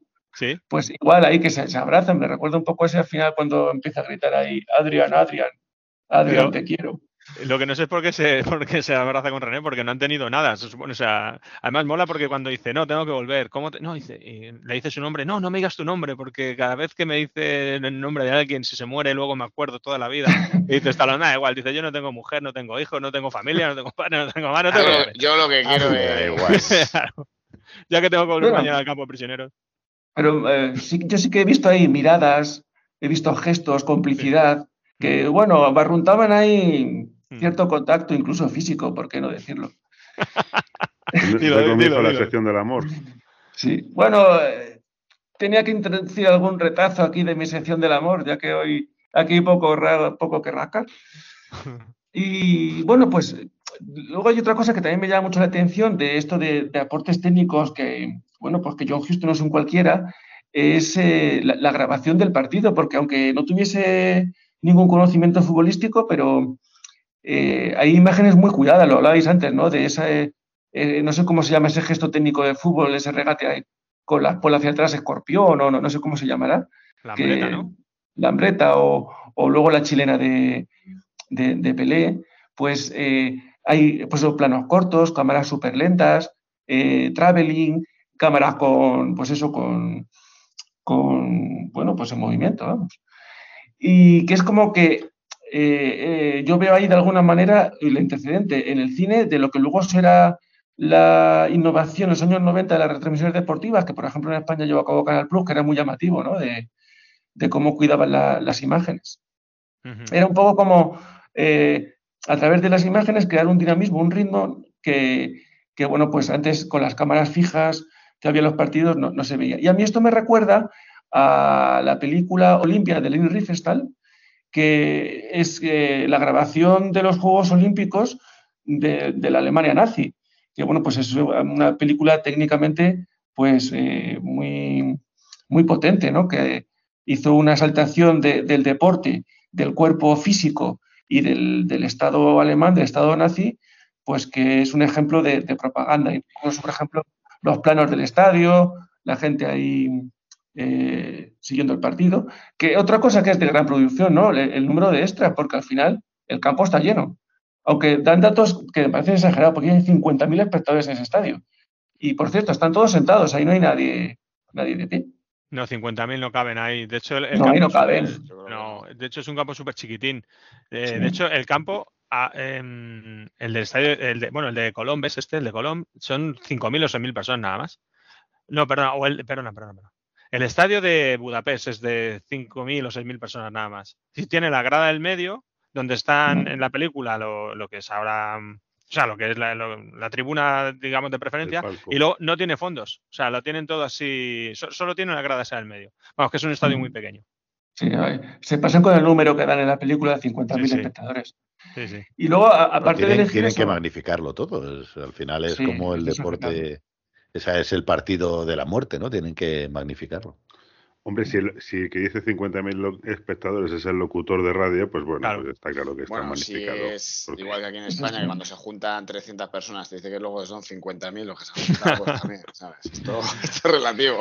Oye, y esto que has dicho en nombre de las cámaras de televisión y Canal Plus, eh, antes de que se me olvide, que si no vamos a pasar de tema, es verdad, macho, que, que, Canal Plus fue una revolución absoluta. Y de hecho, eh, tú, ves un, tú veis un partido y vas, ves un partido en Canal Plus, bueno, que es Movistar ahora, y está tan bien hecho que cuando vas al campo, o sea, te pierden, o sea, el fútbol es uno de los pocos deportes que se ve mejor en casa que en el estadio. En el estadio mola más el ambiente, ¿no? Eh, todo, ¿no? Todo lo que lo rodea. Pero luego los detalles, las faltas, las repeticiones están tan bien hechas en la tele que cuando vas al campo eh, luego estás deseando llegar a casa para ver la repetición ver bien, para ver qué es lo que ha pasado y el fuera de juego y el no sé qué, porque se ve mejor en la tele que en el campo. Sí, y pues, en casa tienes HD y lo ves en alta definición, que es la, leche, le ves hasta los poros, ves en las brindas de césped saltar de las mm. botas. Ya ves, las pues botas el, hombre clave en España fue Alfredo Relaño, que reunió pues el, equipo de Canal Plus, que no solamente se dedicaba al fútbol, sino también, por ejemplo, a la transmisión de los toros. Y bueno, se acaba de retirar el que fue el, no sé si el editor, no sé cuál exactamente es su función. Se ha retirado ya recientemente y bueno, ha sido una revolución lo que hizo con el fútbol, claro. Y bueno, eh, no, iba a decir que, acordándome de esto, que buena la sección de lo que el ojo no ve, que también fue pionera, ¿eh? Sí, era como volver la cámara y llevarla al, al espectador en lugar de al, es que el programa el día después fue también una revolución que yo lo sigo viendo de vez en cuando y la verdad es que sigue siendo muy chulo, tío. Y han seguido manteniendo ese sello de Canal Plus del de, inicio y ha evolucionado todo mucho, ha cambiado la gente, pero se sigue manteniendo. es, la retransmisión deportiva de calidad ahora mismo, futbolística en España, es de Movistar. O, los que le compran el derecho a Movistar, vamos. Sí, sí, totalmente. Y volviendo con Evasión Victoria, pues eh, no solamente se ve el, interés de hacer la película eh, en el director de primera línea, sino que es que los, actores, ya lo he comentado antes, Stallone viene de Rocky 1, de Rocky 2, está Rocky 3 pendiente y es que va a ser el, dominador del cine de acción de los años 80. O sea, eh, pronto va a aparecer Acorralado, Rambo y luego pues está Michael Caine, es un actor siempre de, prestigio, ¿no? Anterior a Acorralado esta peli, ¿eh? Anterior a Acorralado, Ya no lo parece, no lo parece. No lo parece, macho. Bueno, sí, los uniformes que utilizan aquí los nazis los pueden haber utilizado en Indiana Jones perfectamente. Es que a mí los uniformes de esta peli me molan un montón, aparte que lo he dicho antes un poco así regular, porque me refería a las, equipaciones de fútbol solo la leche, pero la ropa de los nazis y de los uniformes molan muchísimo. Que ahora también, entonces es una película actual de esta época y obviamente está guay, ¿no? La ambientación es buenísima, pero es que estos eran casi, casi, casi, casi eh, los que utilizarían ellos, porque había pasado muy poco tiempo desde que acabó la guerra. Es que con la cantidad de películas que se han hecho sobre la Segunda Guerra Mundial, tiene que haber atrecho ahí en los vestuarios de Hollywood, pero vamos, para parar un Ya ves.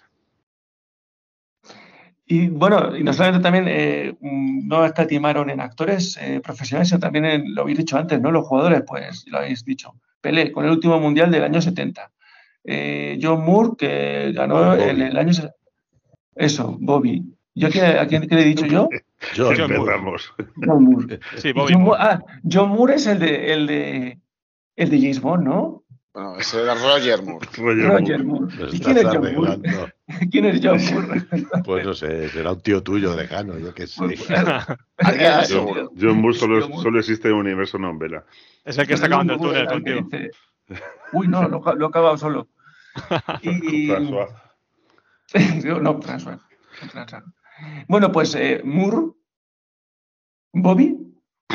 Bobby. Bobby Moore ganó el, el 66 y en el año 66, que esto sí que lo habéis comentado, Pelé cayó lesionado, que además pues, era el, centro de todos esos defensas expeditivos que encontraban su objetivo en, las piernas del delantero brasileño.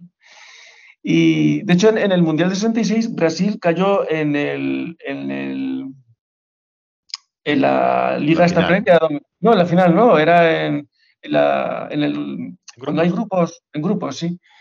Y se lesionó el primer partido, el segundo lo reservaron y el tercero lo, jugó, pero lesionado. Que el tercero lo jugó contra el, em, la Portugal de Eusebio, o sea que era. Mm. Y luego en el año 74 no hay ningún actor del año 74 porque en el 74 ganó Alemania.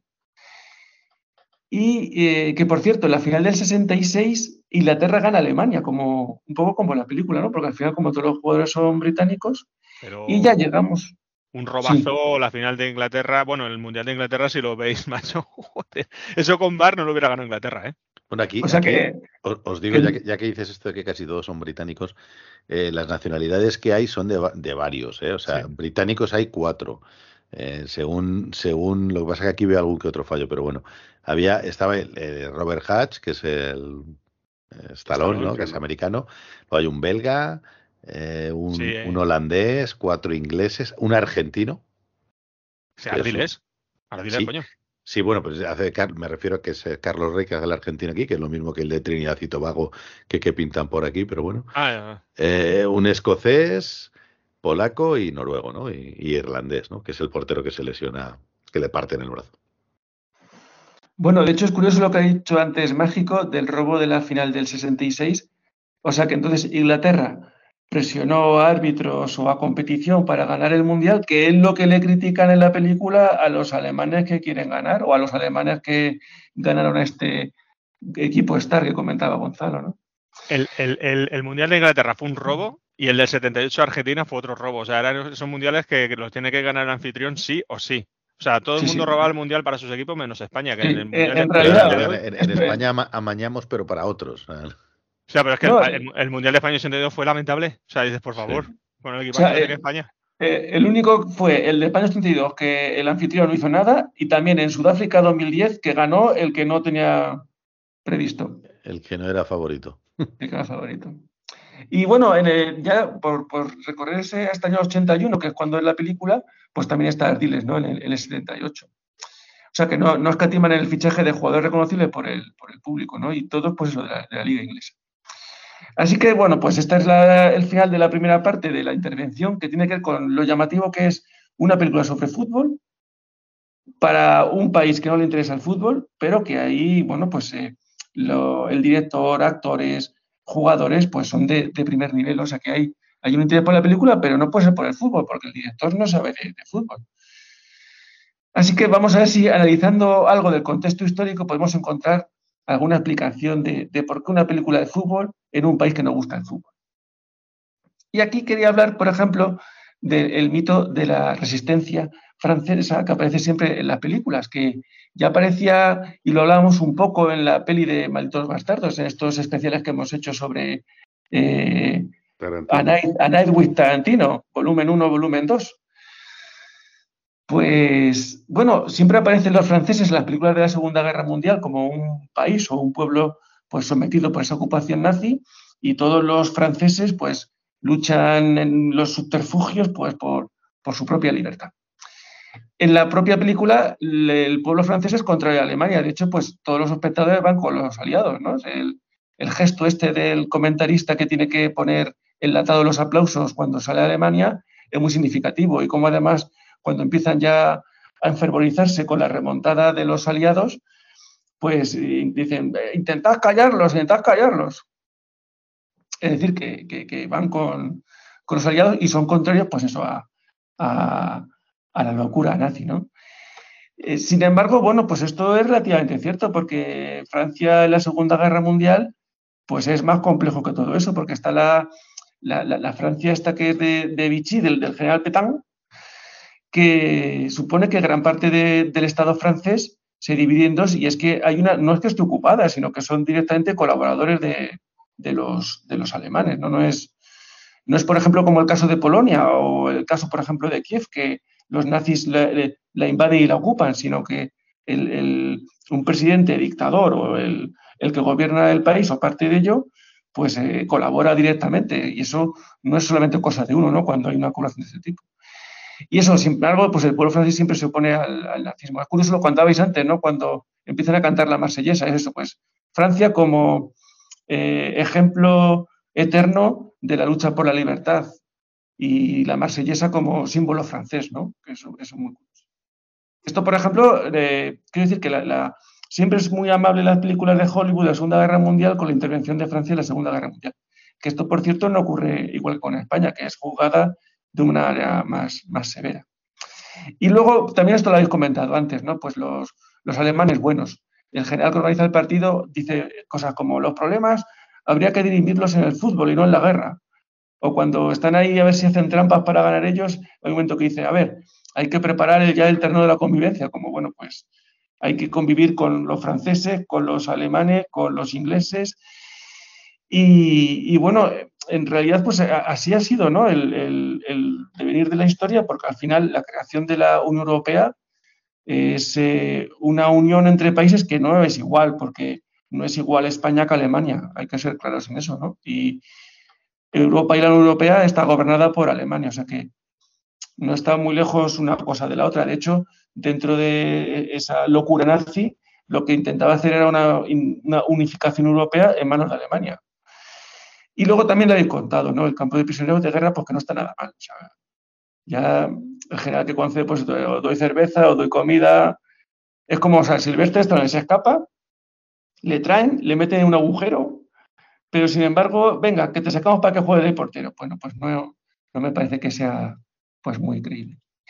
Y como no es creíble, pues tiene que ver un poco, de alguna forma, pues con, el, con la intervención de la película, ¿no? Pues es una película de fútbol y yo creo que va dirigida sobre todo a un público europeo.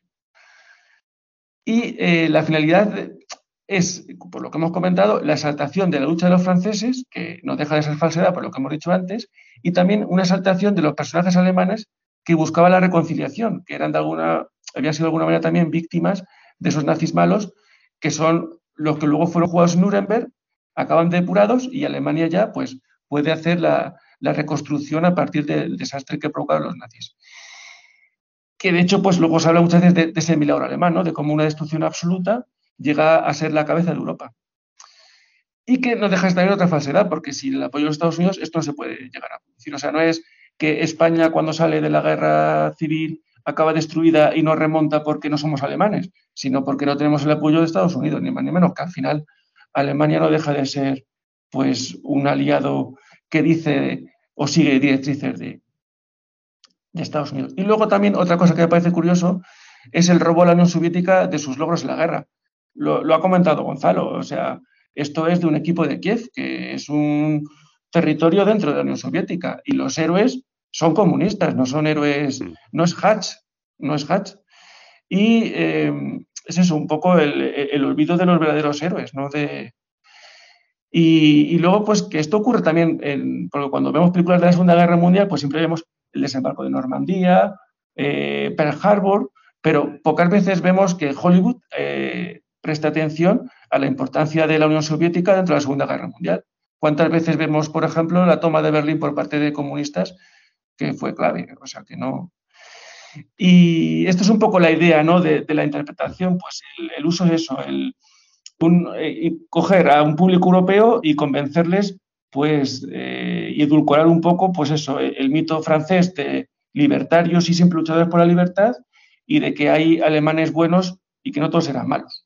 Sí, eso, eso, está, eso, sí está, eso, eso, es lo que hemos dicho de los alemanes descafeinados totalmente, ¿no? Yo creo que busca esa reconciliación con el pueblo alemán y al final el toquecito americano, ¿no? De que se llevan siempre para ellos, ¿no? Para, para, para bueno, uno, una No, son, ficción son que ellos los que hacen la peli también, ¿no? Al final. Claro, como son ellos los que hacen la peli, tienen que, bueno, pues ponemos un portero americano y en este caso buscamos un actor que es Stallone y Pero al final, tú fíjate, o sea, se están, se. O sea, eh, al final, quien cuenta la historia es quien cuenta, ¿no? Eh, los que vencedores, conoce, los claro. vencedores son los que cuentan la. Ya, pero en este historia. caso es quien cuenta la historia. O sea, al final esto se lo han apropiado los americanos, se han hecho ¿no? ellos eco de todo esto. Claro. Ellos se inspiran en la historia, al fin y al cabo no están contando tampoco unos acontecimientos históricos. Bueno, pues eh, llegados a este punto, yo creo que, que- que, bueno, que ya nos hemos quedado todos con, con las conclusiones de Oscar. Eh, a mí me gustaría ahora hacer, sí, amigos, el traspiés del seto. Gilipollas sois. Bueno, Gracias. el traspiés esta semana es muy sencillito, ¿vale? Viendo que es una película de fútbol, eh, es un traspiés de fútbol, ¿vale? Este le va a costar a los que tengáis menos, menos idea, pero es muy sencillito, mirad. Yo os voy a decir un futbolista y me tenéis que decir si ha salido en el cine o no. En este caso, por ejemplo, os diría Pelé. Diría, sí, Pelé ha salido en el cine, ¿no? Puede decir. Julio Iglesias. Por ejemplo, no, por ejemplo, vamos a empezar, venga. El primero, Zinedine Zidane. Sí, No. Sí, Sí. sale en Asterix. Correcto. Sale ¿A que sí? Asterix y Obelix en los Juegos Eh, Olímpicos. Correcto. sí, sí. ¿Qué, qué hace de Asterix? Hace de Zidane. no lo sé, hace creo de. Ni idea, no de- tenía ni idea. Sí, sí, sí, pues sí sale. Venga, siguiente. Em, Diego Armando Maradona. Sí. Yo creo que no. El cine de Maradona, yo creo que no. Yo creo que hizo alguna película de cine kinky español. Con el vaquilla. Se parece, el se parece al, del pico. Pues sí, efectivamente, en este caso Maradona salió en una película argentina del año 80 que se llama Qué linda es mi familia, que hacía de un jugador de fútbol, además súper cutre, pero bueno, ahí está, eh, salió en el cine, aunque fuese eh, una peli cutre. Venga, otro, Gabriel Batistuta. Si queréis podéis pedir pista, ¿eh? Pista. En Torrente 4. Oh, Ni Y idea. ahora No. tenéis que, tenéis que No, decidir no. si es No, o no, sale, no sale. No, No no, sale no. Batistuta. Salen muchos futbolistas, pero Batistuta no. Sale Torres, por ejemplo. Sale Torres, sale. Arbeloa, Higuaín, sí. Pero no sale Batistuta, no sale Batistuta. Venga, siguiente. Paolo Maldini. Hombre, por, sí. guapo puede ser. Por guapo Il, seguro. Il Velo. Il Velo. ¿Sale o no sale? Que sí, que sí. Yo En creo la que no. película turca, en la película turca, el Bel. No, no sale, no sale, no sale. Inventado Eh. total. Inventado total. Eh, siguiente. Eric Cantona. Sí, sí que Sí, sale. De hecho, ha, hecho, ha hecho varias, yo creo. ¿eh? Y de hecho, Sí, Cantona sí, sí. hubie- hubiese molado para versión de una serie, ¿no? También, me parece. Cantona está volcadísimo en el cine. Ha hecho un Sí. pe- una película ahora. Además, el tío, si le veis, actúa que flipas. O sea, dices tú, joder. Sí, sí, he visto una peli suya, no recuerdo ahora cuál, ahora en Netflix, alguna de estas, pero he visto alguna peli suya. Recursos sí. inhumanos, creo que se llama. puede Era ser. tu, era, era tu ídolo, Seto. Era mi ídolo, sí, sí, sí. sí. Era tu ídolo. Venga, siguiente. Eh, Marcus Babel. Pero ese es jugador de fútbol. Sí. Sí, claro. Ese se hace una película para verla a su madre. Si no, Marcus Babel. ¿no? En Alemania, El como salvar el el, soldado Ryan. ¿Ah, sí? No, es. Ah, coño. No, no, no, no. sí, coña. Eh, Pues, eh, joder. Vale, vale. Venga, otro. David Beckham. Sí, Sí, sí, ha salido. Yo creo que hay una, David Beckham, además. Sale ahí. Quiere ser como Beckham, No, ¿sale? sale en el, en el Rey Arturo. Sale una película que se llama Rey Arturo y la leyenda de la espada. Madre mía. Ah, Sí, joder, pero- pues eh, la he empezado a ver hoy esa, pero no, no he visto a Beckham. Pues eh, no, ya verás que luego sale. Qué casualidad. Venga, os digo juro. do- dos, dos rápidamente. Jean-Pierre Papin. Ver, Sí, habrá hecho alguna comedia francesa guarrindonga. ¿Del Warrington en qué sentido? De todas, de cualquier sentido. totalmente. Y finalmente, eh, nuestro, nuestro queridísimo Andrés Iniesta. Yo digo que no. ¿En, en el torrente no sale ni esta? Sí, ¿no? Ni en esta No ni en la otra. Bueno, Iniesta sí salió en el cine en una película española que se llama ¿Quién mató a Bambi? No la he Joder. visto. Bueno, peliculón, tiene, tiene que ser Bambi. peliculón. Y y luego, eso- como, como, como dato final, venga, el último, Vinnie Jones. Ah, hombre, sí, sí, sí. Vinnie Jones es un actor que es ¿Quién más es? conocido por actuar. Sí, sí. Sale en Es lo que no sé ni quién es. Sí, todas en estas de cine eh, negro. Cuando le veas la cara verás cómo sabes quién es.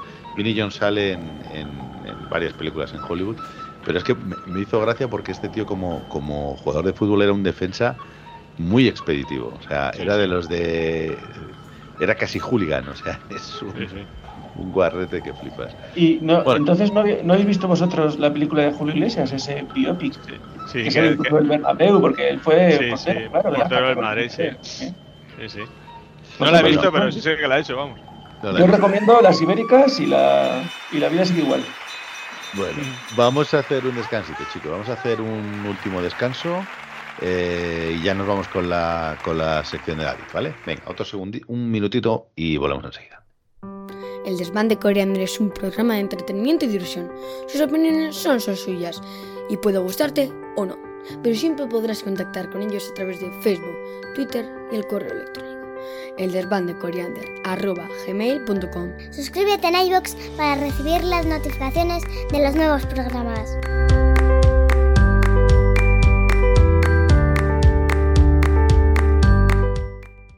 Vamos con la sección final, con la parte final. Vamos con nuestro delantero David, eh, que nos va a comentar lo- la banda sonora, ¿no? La banda sonora de, de Evasión o Victoria, que parece que no tiene nada, no tiene nada especial, pero, pero bueno, estoy seguro que David nos va, nos va a saber descubrir los encantos de esta, de esta genial banda sonora, que por cierto que no sé de quién es, David. Pues es de Bill Conti. Ni Otra más ni menos. Ni más ni, menos, ¿no? Tenemos otra vez a Bill, a Bill Conti después de mucho tiempo, muchos programas, desde que hicimos la- el programa dedicado a la saga de Rocky. Y, y bueno, volvemos a tener a un compositor que repite con nosotros, repite también con Sylvester Stallone. Y Muy también bien. hablamos de él cuando hicimos el podcast de la Cutre con uno, porque hacía el tema de Masters del universo, recordad. Es verdad, es es verdad, verdad. es verdad. Macho, te quedas con todo mágico, ¿eh? Madre mía. Sí. Solo me sé Una- esa de Bill Conti. una memoria entrenada, una memoria entrenada. Bueno, también hace Karate Kid, Bill Conti. De hecho, Ah, a ver. eh, la de la, bueno, la del Are the Best, imagino que la elige él, ¿no? Porque no creo que sea eh, él. best. Eso es, esa era para Rocky, ¿no? Habíamos comentado que la habían seleccionado en un principio para Rocky y la dejaron al final, la descartaron y la metió en la banda sonora de, de Karate Kid. Sí, es que Bill Conti, pues bueno, tenemos, como ya hemos comentado, bandas sonoras que, bueno, sobre todo la, la saga de Rocky es la que más, en la que más le reconocemos, pero tiene otras películas en las que, bueno, Karate Kid, Solo para tus ojos o Master del Universo. También está eh, Los Siete Fantásticos, bueno, tienen... Sí, los Siete los cuatro, Fantásticos los es del. Bernstein. A ver, a ver. Los siete magníficos en todo Los caso. Siete Magníficos. Claro, los los Siete Magníficos Siete es- los fantásticos. Bueno, en, en inglés, en inglés en el 79 la película se llama The Fantastic Seven. Pero no es de Bill Conti. Bueno, No. la que pone aquí sí, The Fantastic Seven. Yo estoy mirando la filmografía parcial de. Bill Conti. El Bernstein. Vale, aquí pone The Pues Fantastic igual Seven, es- película de acción y drama del 79, dirigida por John Peyer, escrita por David Shaw, musicalizada. Coño, se me ha quitado ahora. Por Es- es- pues Bill Conti, es- Jack Eskew y Peter Myers. Pues será otra. otra peli, coño. Se- Será, será hay una que se llama Los Siete Fantásticos, de verdad. los Siete Fantásticos. Claro, he dicho los siete fantásticos. Bueno, pues aparte de estas películas en las que reconocemos su estilo, pues también habremos escuchado sus melodías en otros ámbitos, como en este caso las series de televisión. Es ¿Como compositor de, melodías tan reconocibles como las de Norte y Sur, Hostia, la, a mí- a mí esa pe- eh, la serie me flipó, pero la banda sonora es que Sí, sí. además eh, Yo lo tengo grabada en la memoria. esa. Sí, sí, el sí, tema sí, de Norte y sí, Sur, yo, tío. yo también. Sí, sí, además me molaba porque la- de, aquella época me gustaba mucho Patrick Swayze. seguramente que tengáis también la, la música de Dinastía Sí. o de los Colby, Sí. incluso la de Falcon Crest. Joder, una, una auténtica pues- telenovela americana buenísima, sí, sí. Imagínate, ¿eh? Bill Conti está, bueno, es compositor de todas estas músicas que tenemos bueno, tan relacionados con nuestra generación, sobre todo, ¿no? Aparte, pues Bill Conti está muy presente en Hollywood, ya que ha estado dirigiendo la orquesta, la música de 19 eh, galas de los Oscars, además de ganar un Oscar por su composición para Elegidos para la Gloria. O sea que, bueno, uno de los compositores, uno de los grandes compositores de, Hollywood. Bueno, y, referente a esta película, eh, eh, ¿qué pudo hacer? Cuéntanos cosillas de... él más o menos sabemos lo que, lo que es, lo que nos has contado y cuéntanos qué hizo para esta peli. Bueno, pues para esta película eh, crea una música que, bueno, pues podemos decir que es casi perfecta, ¿no? Para el tipo de película que es, en la que tratamos de un cine bélico, pero a la vez deportivo, ¿no? Él consigue crear una, una música que encaje perfectamente en los dos estilos. Y es que Bill Conti aunque es un compositor que se ha caracterizado durante su carrera, de hecho él lo comenta, ¿no? que él, se siente muy bien y muy cómodo creando músicas dramáticas, ¿no? ya lo vimos en, Rocky, de hecho, ¿no? como eh, sus composiciones adquieren un, lirismo como, bueno, pues, como pocos en, en la industria, pues en esta ocasión la, la, música que crea pues es una música de cine bélico, que es la música de cine bélico eh, se suele caracterizar por ser una música más sencilla. De hecho, como en otras ocasiones hemos tratado aquí películas con músicas mucho más complejas, con el tema de los, sobre todo de los leitmotivs, pues en esta ocasión no vamos a tener este, esta técnica, ¿no? Vamos a tener una música que se utiliza para ambientar, una música que va a reproducir acción cuando en la escena estamos viendo acción, que va a transmitir tensión o suspense cuando en la escena estamos viendo una escena de suspense, como por ejemplo cuando Hatch está eh, escapándose, ¿no? En ese momento tenemos esta música que tenemos ahora mismo sonando de fondo con estos tintes de, de suspense o bueno pues las fanfarres que vamos a escuchar, la música que ambienta, por ejemplo, el partido de fútbol, desde la fanfarre que suena cuando salen los jugadores de fútbol, hasta cómo se van ambientando las escenas, sobre todo en el segundo tiempo, cómo van eh, la música acompañando esas escenas en las que va subiendo la, la tensión del partido, como, bueno, pues es una música que se utiliza mucho para ayudar al espectador a meterse en el partido, a vivir esa esa tensión, esa acción y esa emoción que provoca eh, la remontada de los jugadores y cómo está ya con, el resultado final, ¿no? Una película sin leitmotiv, David, ¿eh? Ya... Ya era hora. puede ser la primera, ¿no? Puede ser la primera que traigamos aquí al desván sin leitmotiv. Pues no, no, bueno, puede ser, puede ser. A mí me recuerda mucho la, la, la música y las, las canciones a como bien has dicho, las marchas ¿no? militares y esto, pero, pero sobre todo como muy antiguas, mucho más antiguas ¿no? de lo que quizás sea, ¿no? Eh, bueno, sí, es una música que sigue el estilo de la música tradicional militar. Eh, bueno, en la, música militar sí que es cierto que ha, ha sufrido o ha vivido una evolución eh, que también ha ido acorde a los tiempos, ¿no? En, cuando en el cine se quería saltar a lo mejor la, acción militar, pues han utilizado mm, motivos más heroicos o más triunfales y sin embargo, pues a partir de sobre todo de la guerra de Vietnam y las películas más modernas, sin embargo se ha utilizado una música pues todo lo contrario, ¿no? Que no tiene ese, esos aires tan triunfales, ¿no? Para este caso, pues tenemos una música que recuerda mucho a bueno, pues, clásicos temas militares como el Barras y Estrellas, ¿no? Son, es una música que parece que la está tocando una, una banda militar, ¿no? Con los instrumentos clásicos como la corneta o el tambor, con esos, ese redoble que tanto está relacionado ¿no? con esa marcha militar, que en esta ocasión pues sí que es una película bélica, pero ese redoble muchas veces se utiliza en otras, en otras películas que sin ser bélicas, eh, en el momento que eh, la escena o la, o la acción de la película eh, está reflejando algún asunto militar, pues suena, y la tenemos ya perfectamente identificado, ¿no? tanto el troque de, corneta como el redoble de tambor, ¿no? con, con asuntos militares. Oye, Aparte, bueno, que se parece mucho al tema de la gran evasión, lógicamente. Dentro de la imitación que hay de una peli a la otra, la película, el tema principal se parece al de la gran evasión. Y claro, aparte, bueno, representa un poco una música más antigua porque al fin y al cabo está ambientando una película que, es, que acontece en los 40. Sí, sí, sí. Es igual que hemos comentado que la película se inspira o no, o bueno, pues tiene ese parecido con la gran evasión, pues Elmer Bernstein de hecho hace un, una música que en muchas ocasiones recuerda a este mítico o icónico tema que creó Elmer Bernstein para La Gran Evasión, que incluso en, muchas ocasiones de la película parece que, va a sonar, ¿no? Bueno, en muchas ocasiones no, porque en realidad es curioso porque pasa algo que ya pasó y que creo que comentamos en, en Rocky, y es que la película comienza con un tema eh, que escuchamos durante los, durante los, títulos de crédito y las primeras escenas de la película, pero luego hasta el minuto 30 no volvemos a tener música.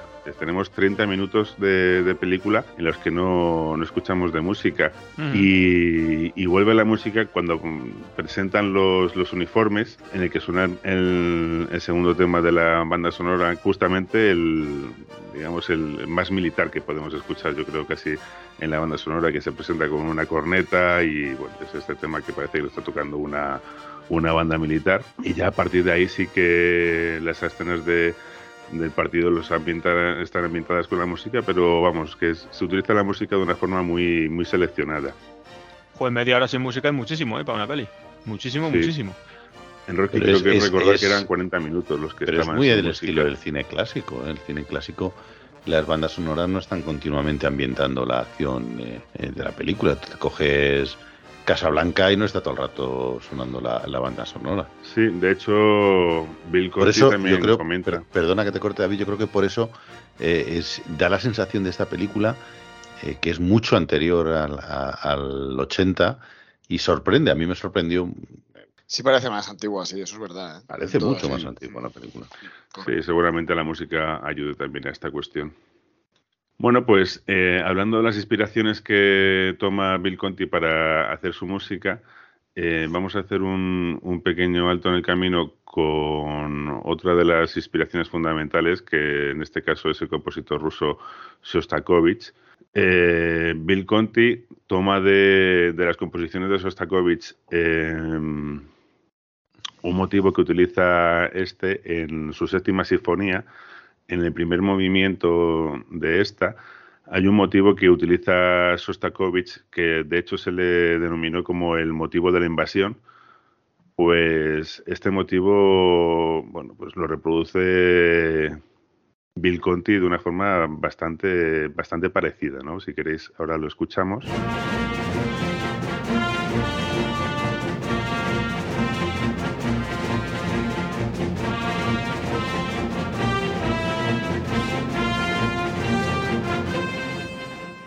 Y escuchamos también, bueno, para comparar, el, motivo que utiliza Shostakovich en su séptima sinfonía.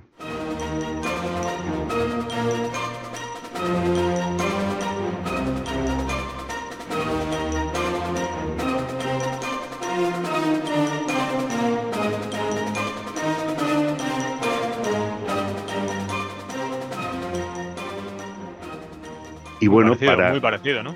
Muy parecido. También me vas a permitir que haga aquí también un, pequeño paréntesis para contaros una anécdota sobre esta sinfonía de Sostakovich. Sostakovich eh, escribió, bueno, Sostakovich era un, fue un compositor eh, ruso que nació en San Petersburgo, que luego fue Leningrado y ahora vuelve otra vez a San Petersburgo, y vivió el asedio de, de esta ciudad. Sostakovich antes comentábamos con, con Oscar en el chat que siempre se le ha cuestionado si realmente era perteneciente al régimen o, bueno, de hecho hay quien dice que fue un lacayo del, régimen y hay quien dice que fue un, héroe, ¿no? Yo por lo que tengo entendido y por lo que he leído sobre él, pues Ostakovich fue un poco obligado por las circunstancias a, a trabajar para el régimen y bueno, pues es también curiosa su historia, ¿no? Como en esa época en la que Stalin llega al poder, hace varias purgas y en una de estas, pues Shostakovich estuvo también en el ojo, en el punto de mira y entró un poquito en la, en la cuerda para, para, salvar su vida y la de su familia. Y de hecho estuvo trabajando para, para Stalin o bueno para el régimen y creó bandas sonoras para películas propagandísticas no pero a su vez pues bueno estuvo en un momento crítico en el que a punto estuvo de de hecho parece ser que tenía incluso hecha la maleta para cualquier día eh, esperar que viniera a recogerle para llevarle al, al gulag. Bueno Sostakovich y John Huston son del mismo año, de 1906. Fíjate. Qué cosas. ¿eh? coincidencia del desván. Qué coincidencia. Qué conexiones. Hace mucho que no hacíamos conexiones. ¿eh? Mira, qué gran conexión.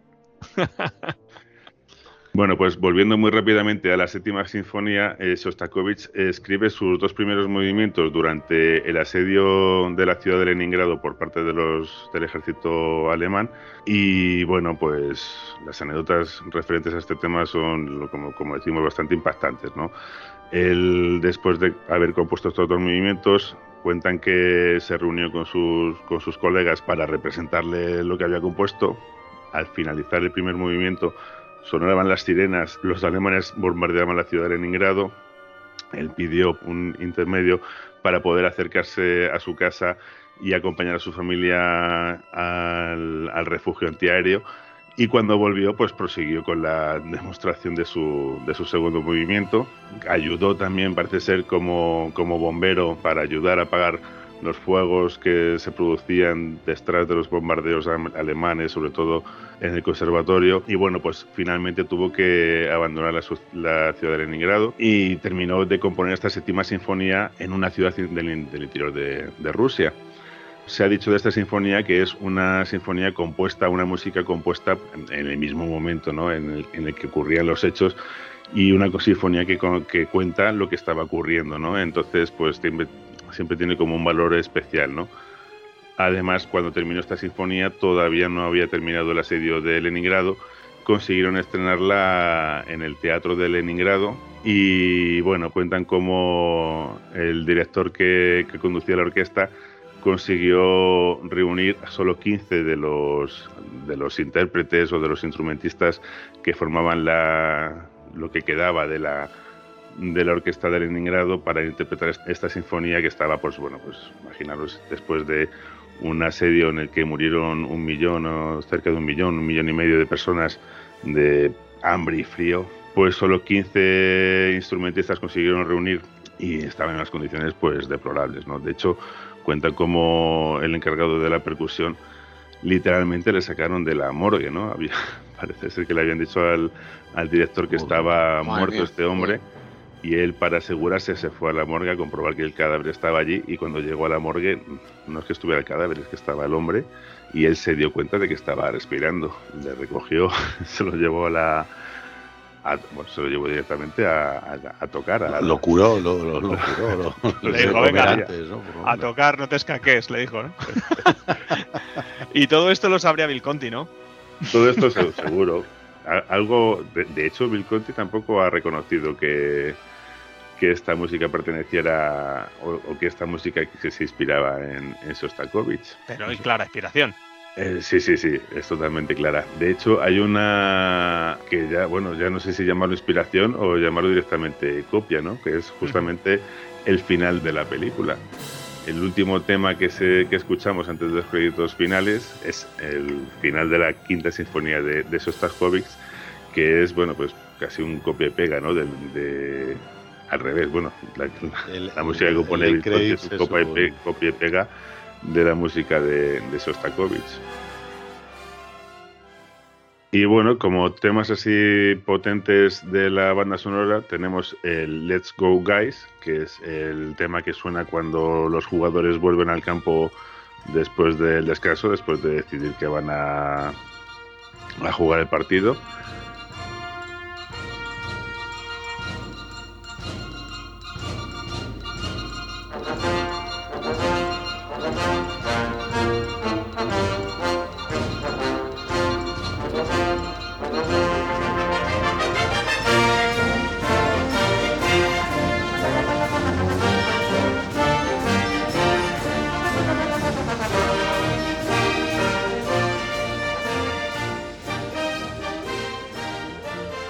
Y el March Revenge, que es el tema que suena para cerrar, ¿no? Desde el penalti de que para Hatch hasta que suena durante toda la invasión del campo, ¿no? Y que termina, como decimos, con la quinta sinfonía de Sostakovich. Bueno, al, final es una música, a mí tampoco es que sea nada, nada especial, ¿no? Pero, pero sí que es bastante, bastante reconocible, ¿no? Eh, bueno, pues eh, a mí se me ocurre una última, una última cosa ahora después de la música que nos ha estado contando David. Se me ocurre eh, haceros una, una pregunta. si le hiciéramos hoy en día la película, Evasión Victoria, eh, ¿Qué futbolista, decime un par de futbolistas de hoy en día que pudieran actuar y pudieran ser creíbles como fue pues Pelé, Ardiles, eh, Bobby Moore? Tragueño. Claro, pues, pues mira, me parece, me parece, me parece un buen, un, buen futbolista que perfectamente puede, pero el buitre cuando jugaba, ¿no? Pero no ahora. Sí, pero bueno, ahora es jefe, de capitán, actual, ¿no? Actual, no es. Igual que Gonzalo está un poco desactualizado. Venga, decirme alguno, decirme alguno así. Lo he comentado antes, yo lo he comentado antes a, a, Modric como alguien que ha vivido eso en Modric, Modric molaría, molaría verle ahí en lugar de la chilena hacerle un exterior de esos que hace que hace Modric. Y, y además tiene físicamente tiene aspecto de refugiado. Tiene aspecto de desnutrido el hombre que flipa. Podríamos poner a Benzema haciendo el, el túnel. Benzema haciendo el túnel, el túnel, efectivamente, Café Olé. A mí, a mí me molaba, lo que pasa que ya, ya está también, pero Cantona me hubiese molado en esta peli. Cantona, eh, cuando estaba en activo en el Manchester, es un tío muy para esta peli. Muy para esta peli, sí, sí. Yo también hubiese puesto a Puyol. Carlos Puyol. Puyol. No sé yo si. Haciendo de estalón. André Lunin, ¿no? Es correcto, sí, sí. Yo, yo, habría puesto a, a, Tevez, ¿os acordáis del Apache Tevez? Esa, esa, cara de feo, de que casi sin cuello, así malote. Eh, no sé, me, me, hubiera gustado verle. Eh, pues nos bueno, salió un buen casting, ¿eh? Nos salió un buen casting de futbolista. Ha salido un buen casting. Bueno, pues si alguien necesita hacer una película, una, un remake de Evasión o Victoria, nos puede llamar. Pues nada, chicos, eh, hasta aquí el programa. ¿Vale? Eh, os emplazo para el siguiente. Eh, vamos a, a, ver de qué lo hacemos y vamos a decidir en breve. Os iremos diciendo. Estar atentos en las redes sociales. Nos vemos y hasta el próximo programa, chicos. Gracias, adiós. Pues, genial. Muchas gracias. Chao. Adiós.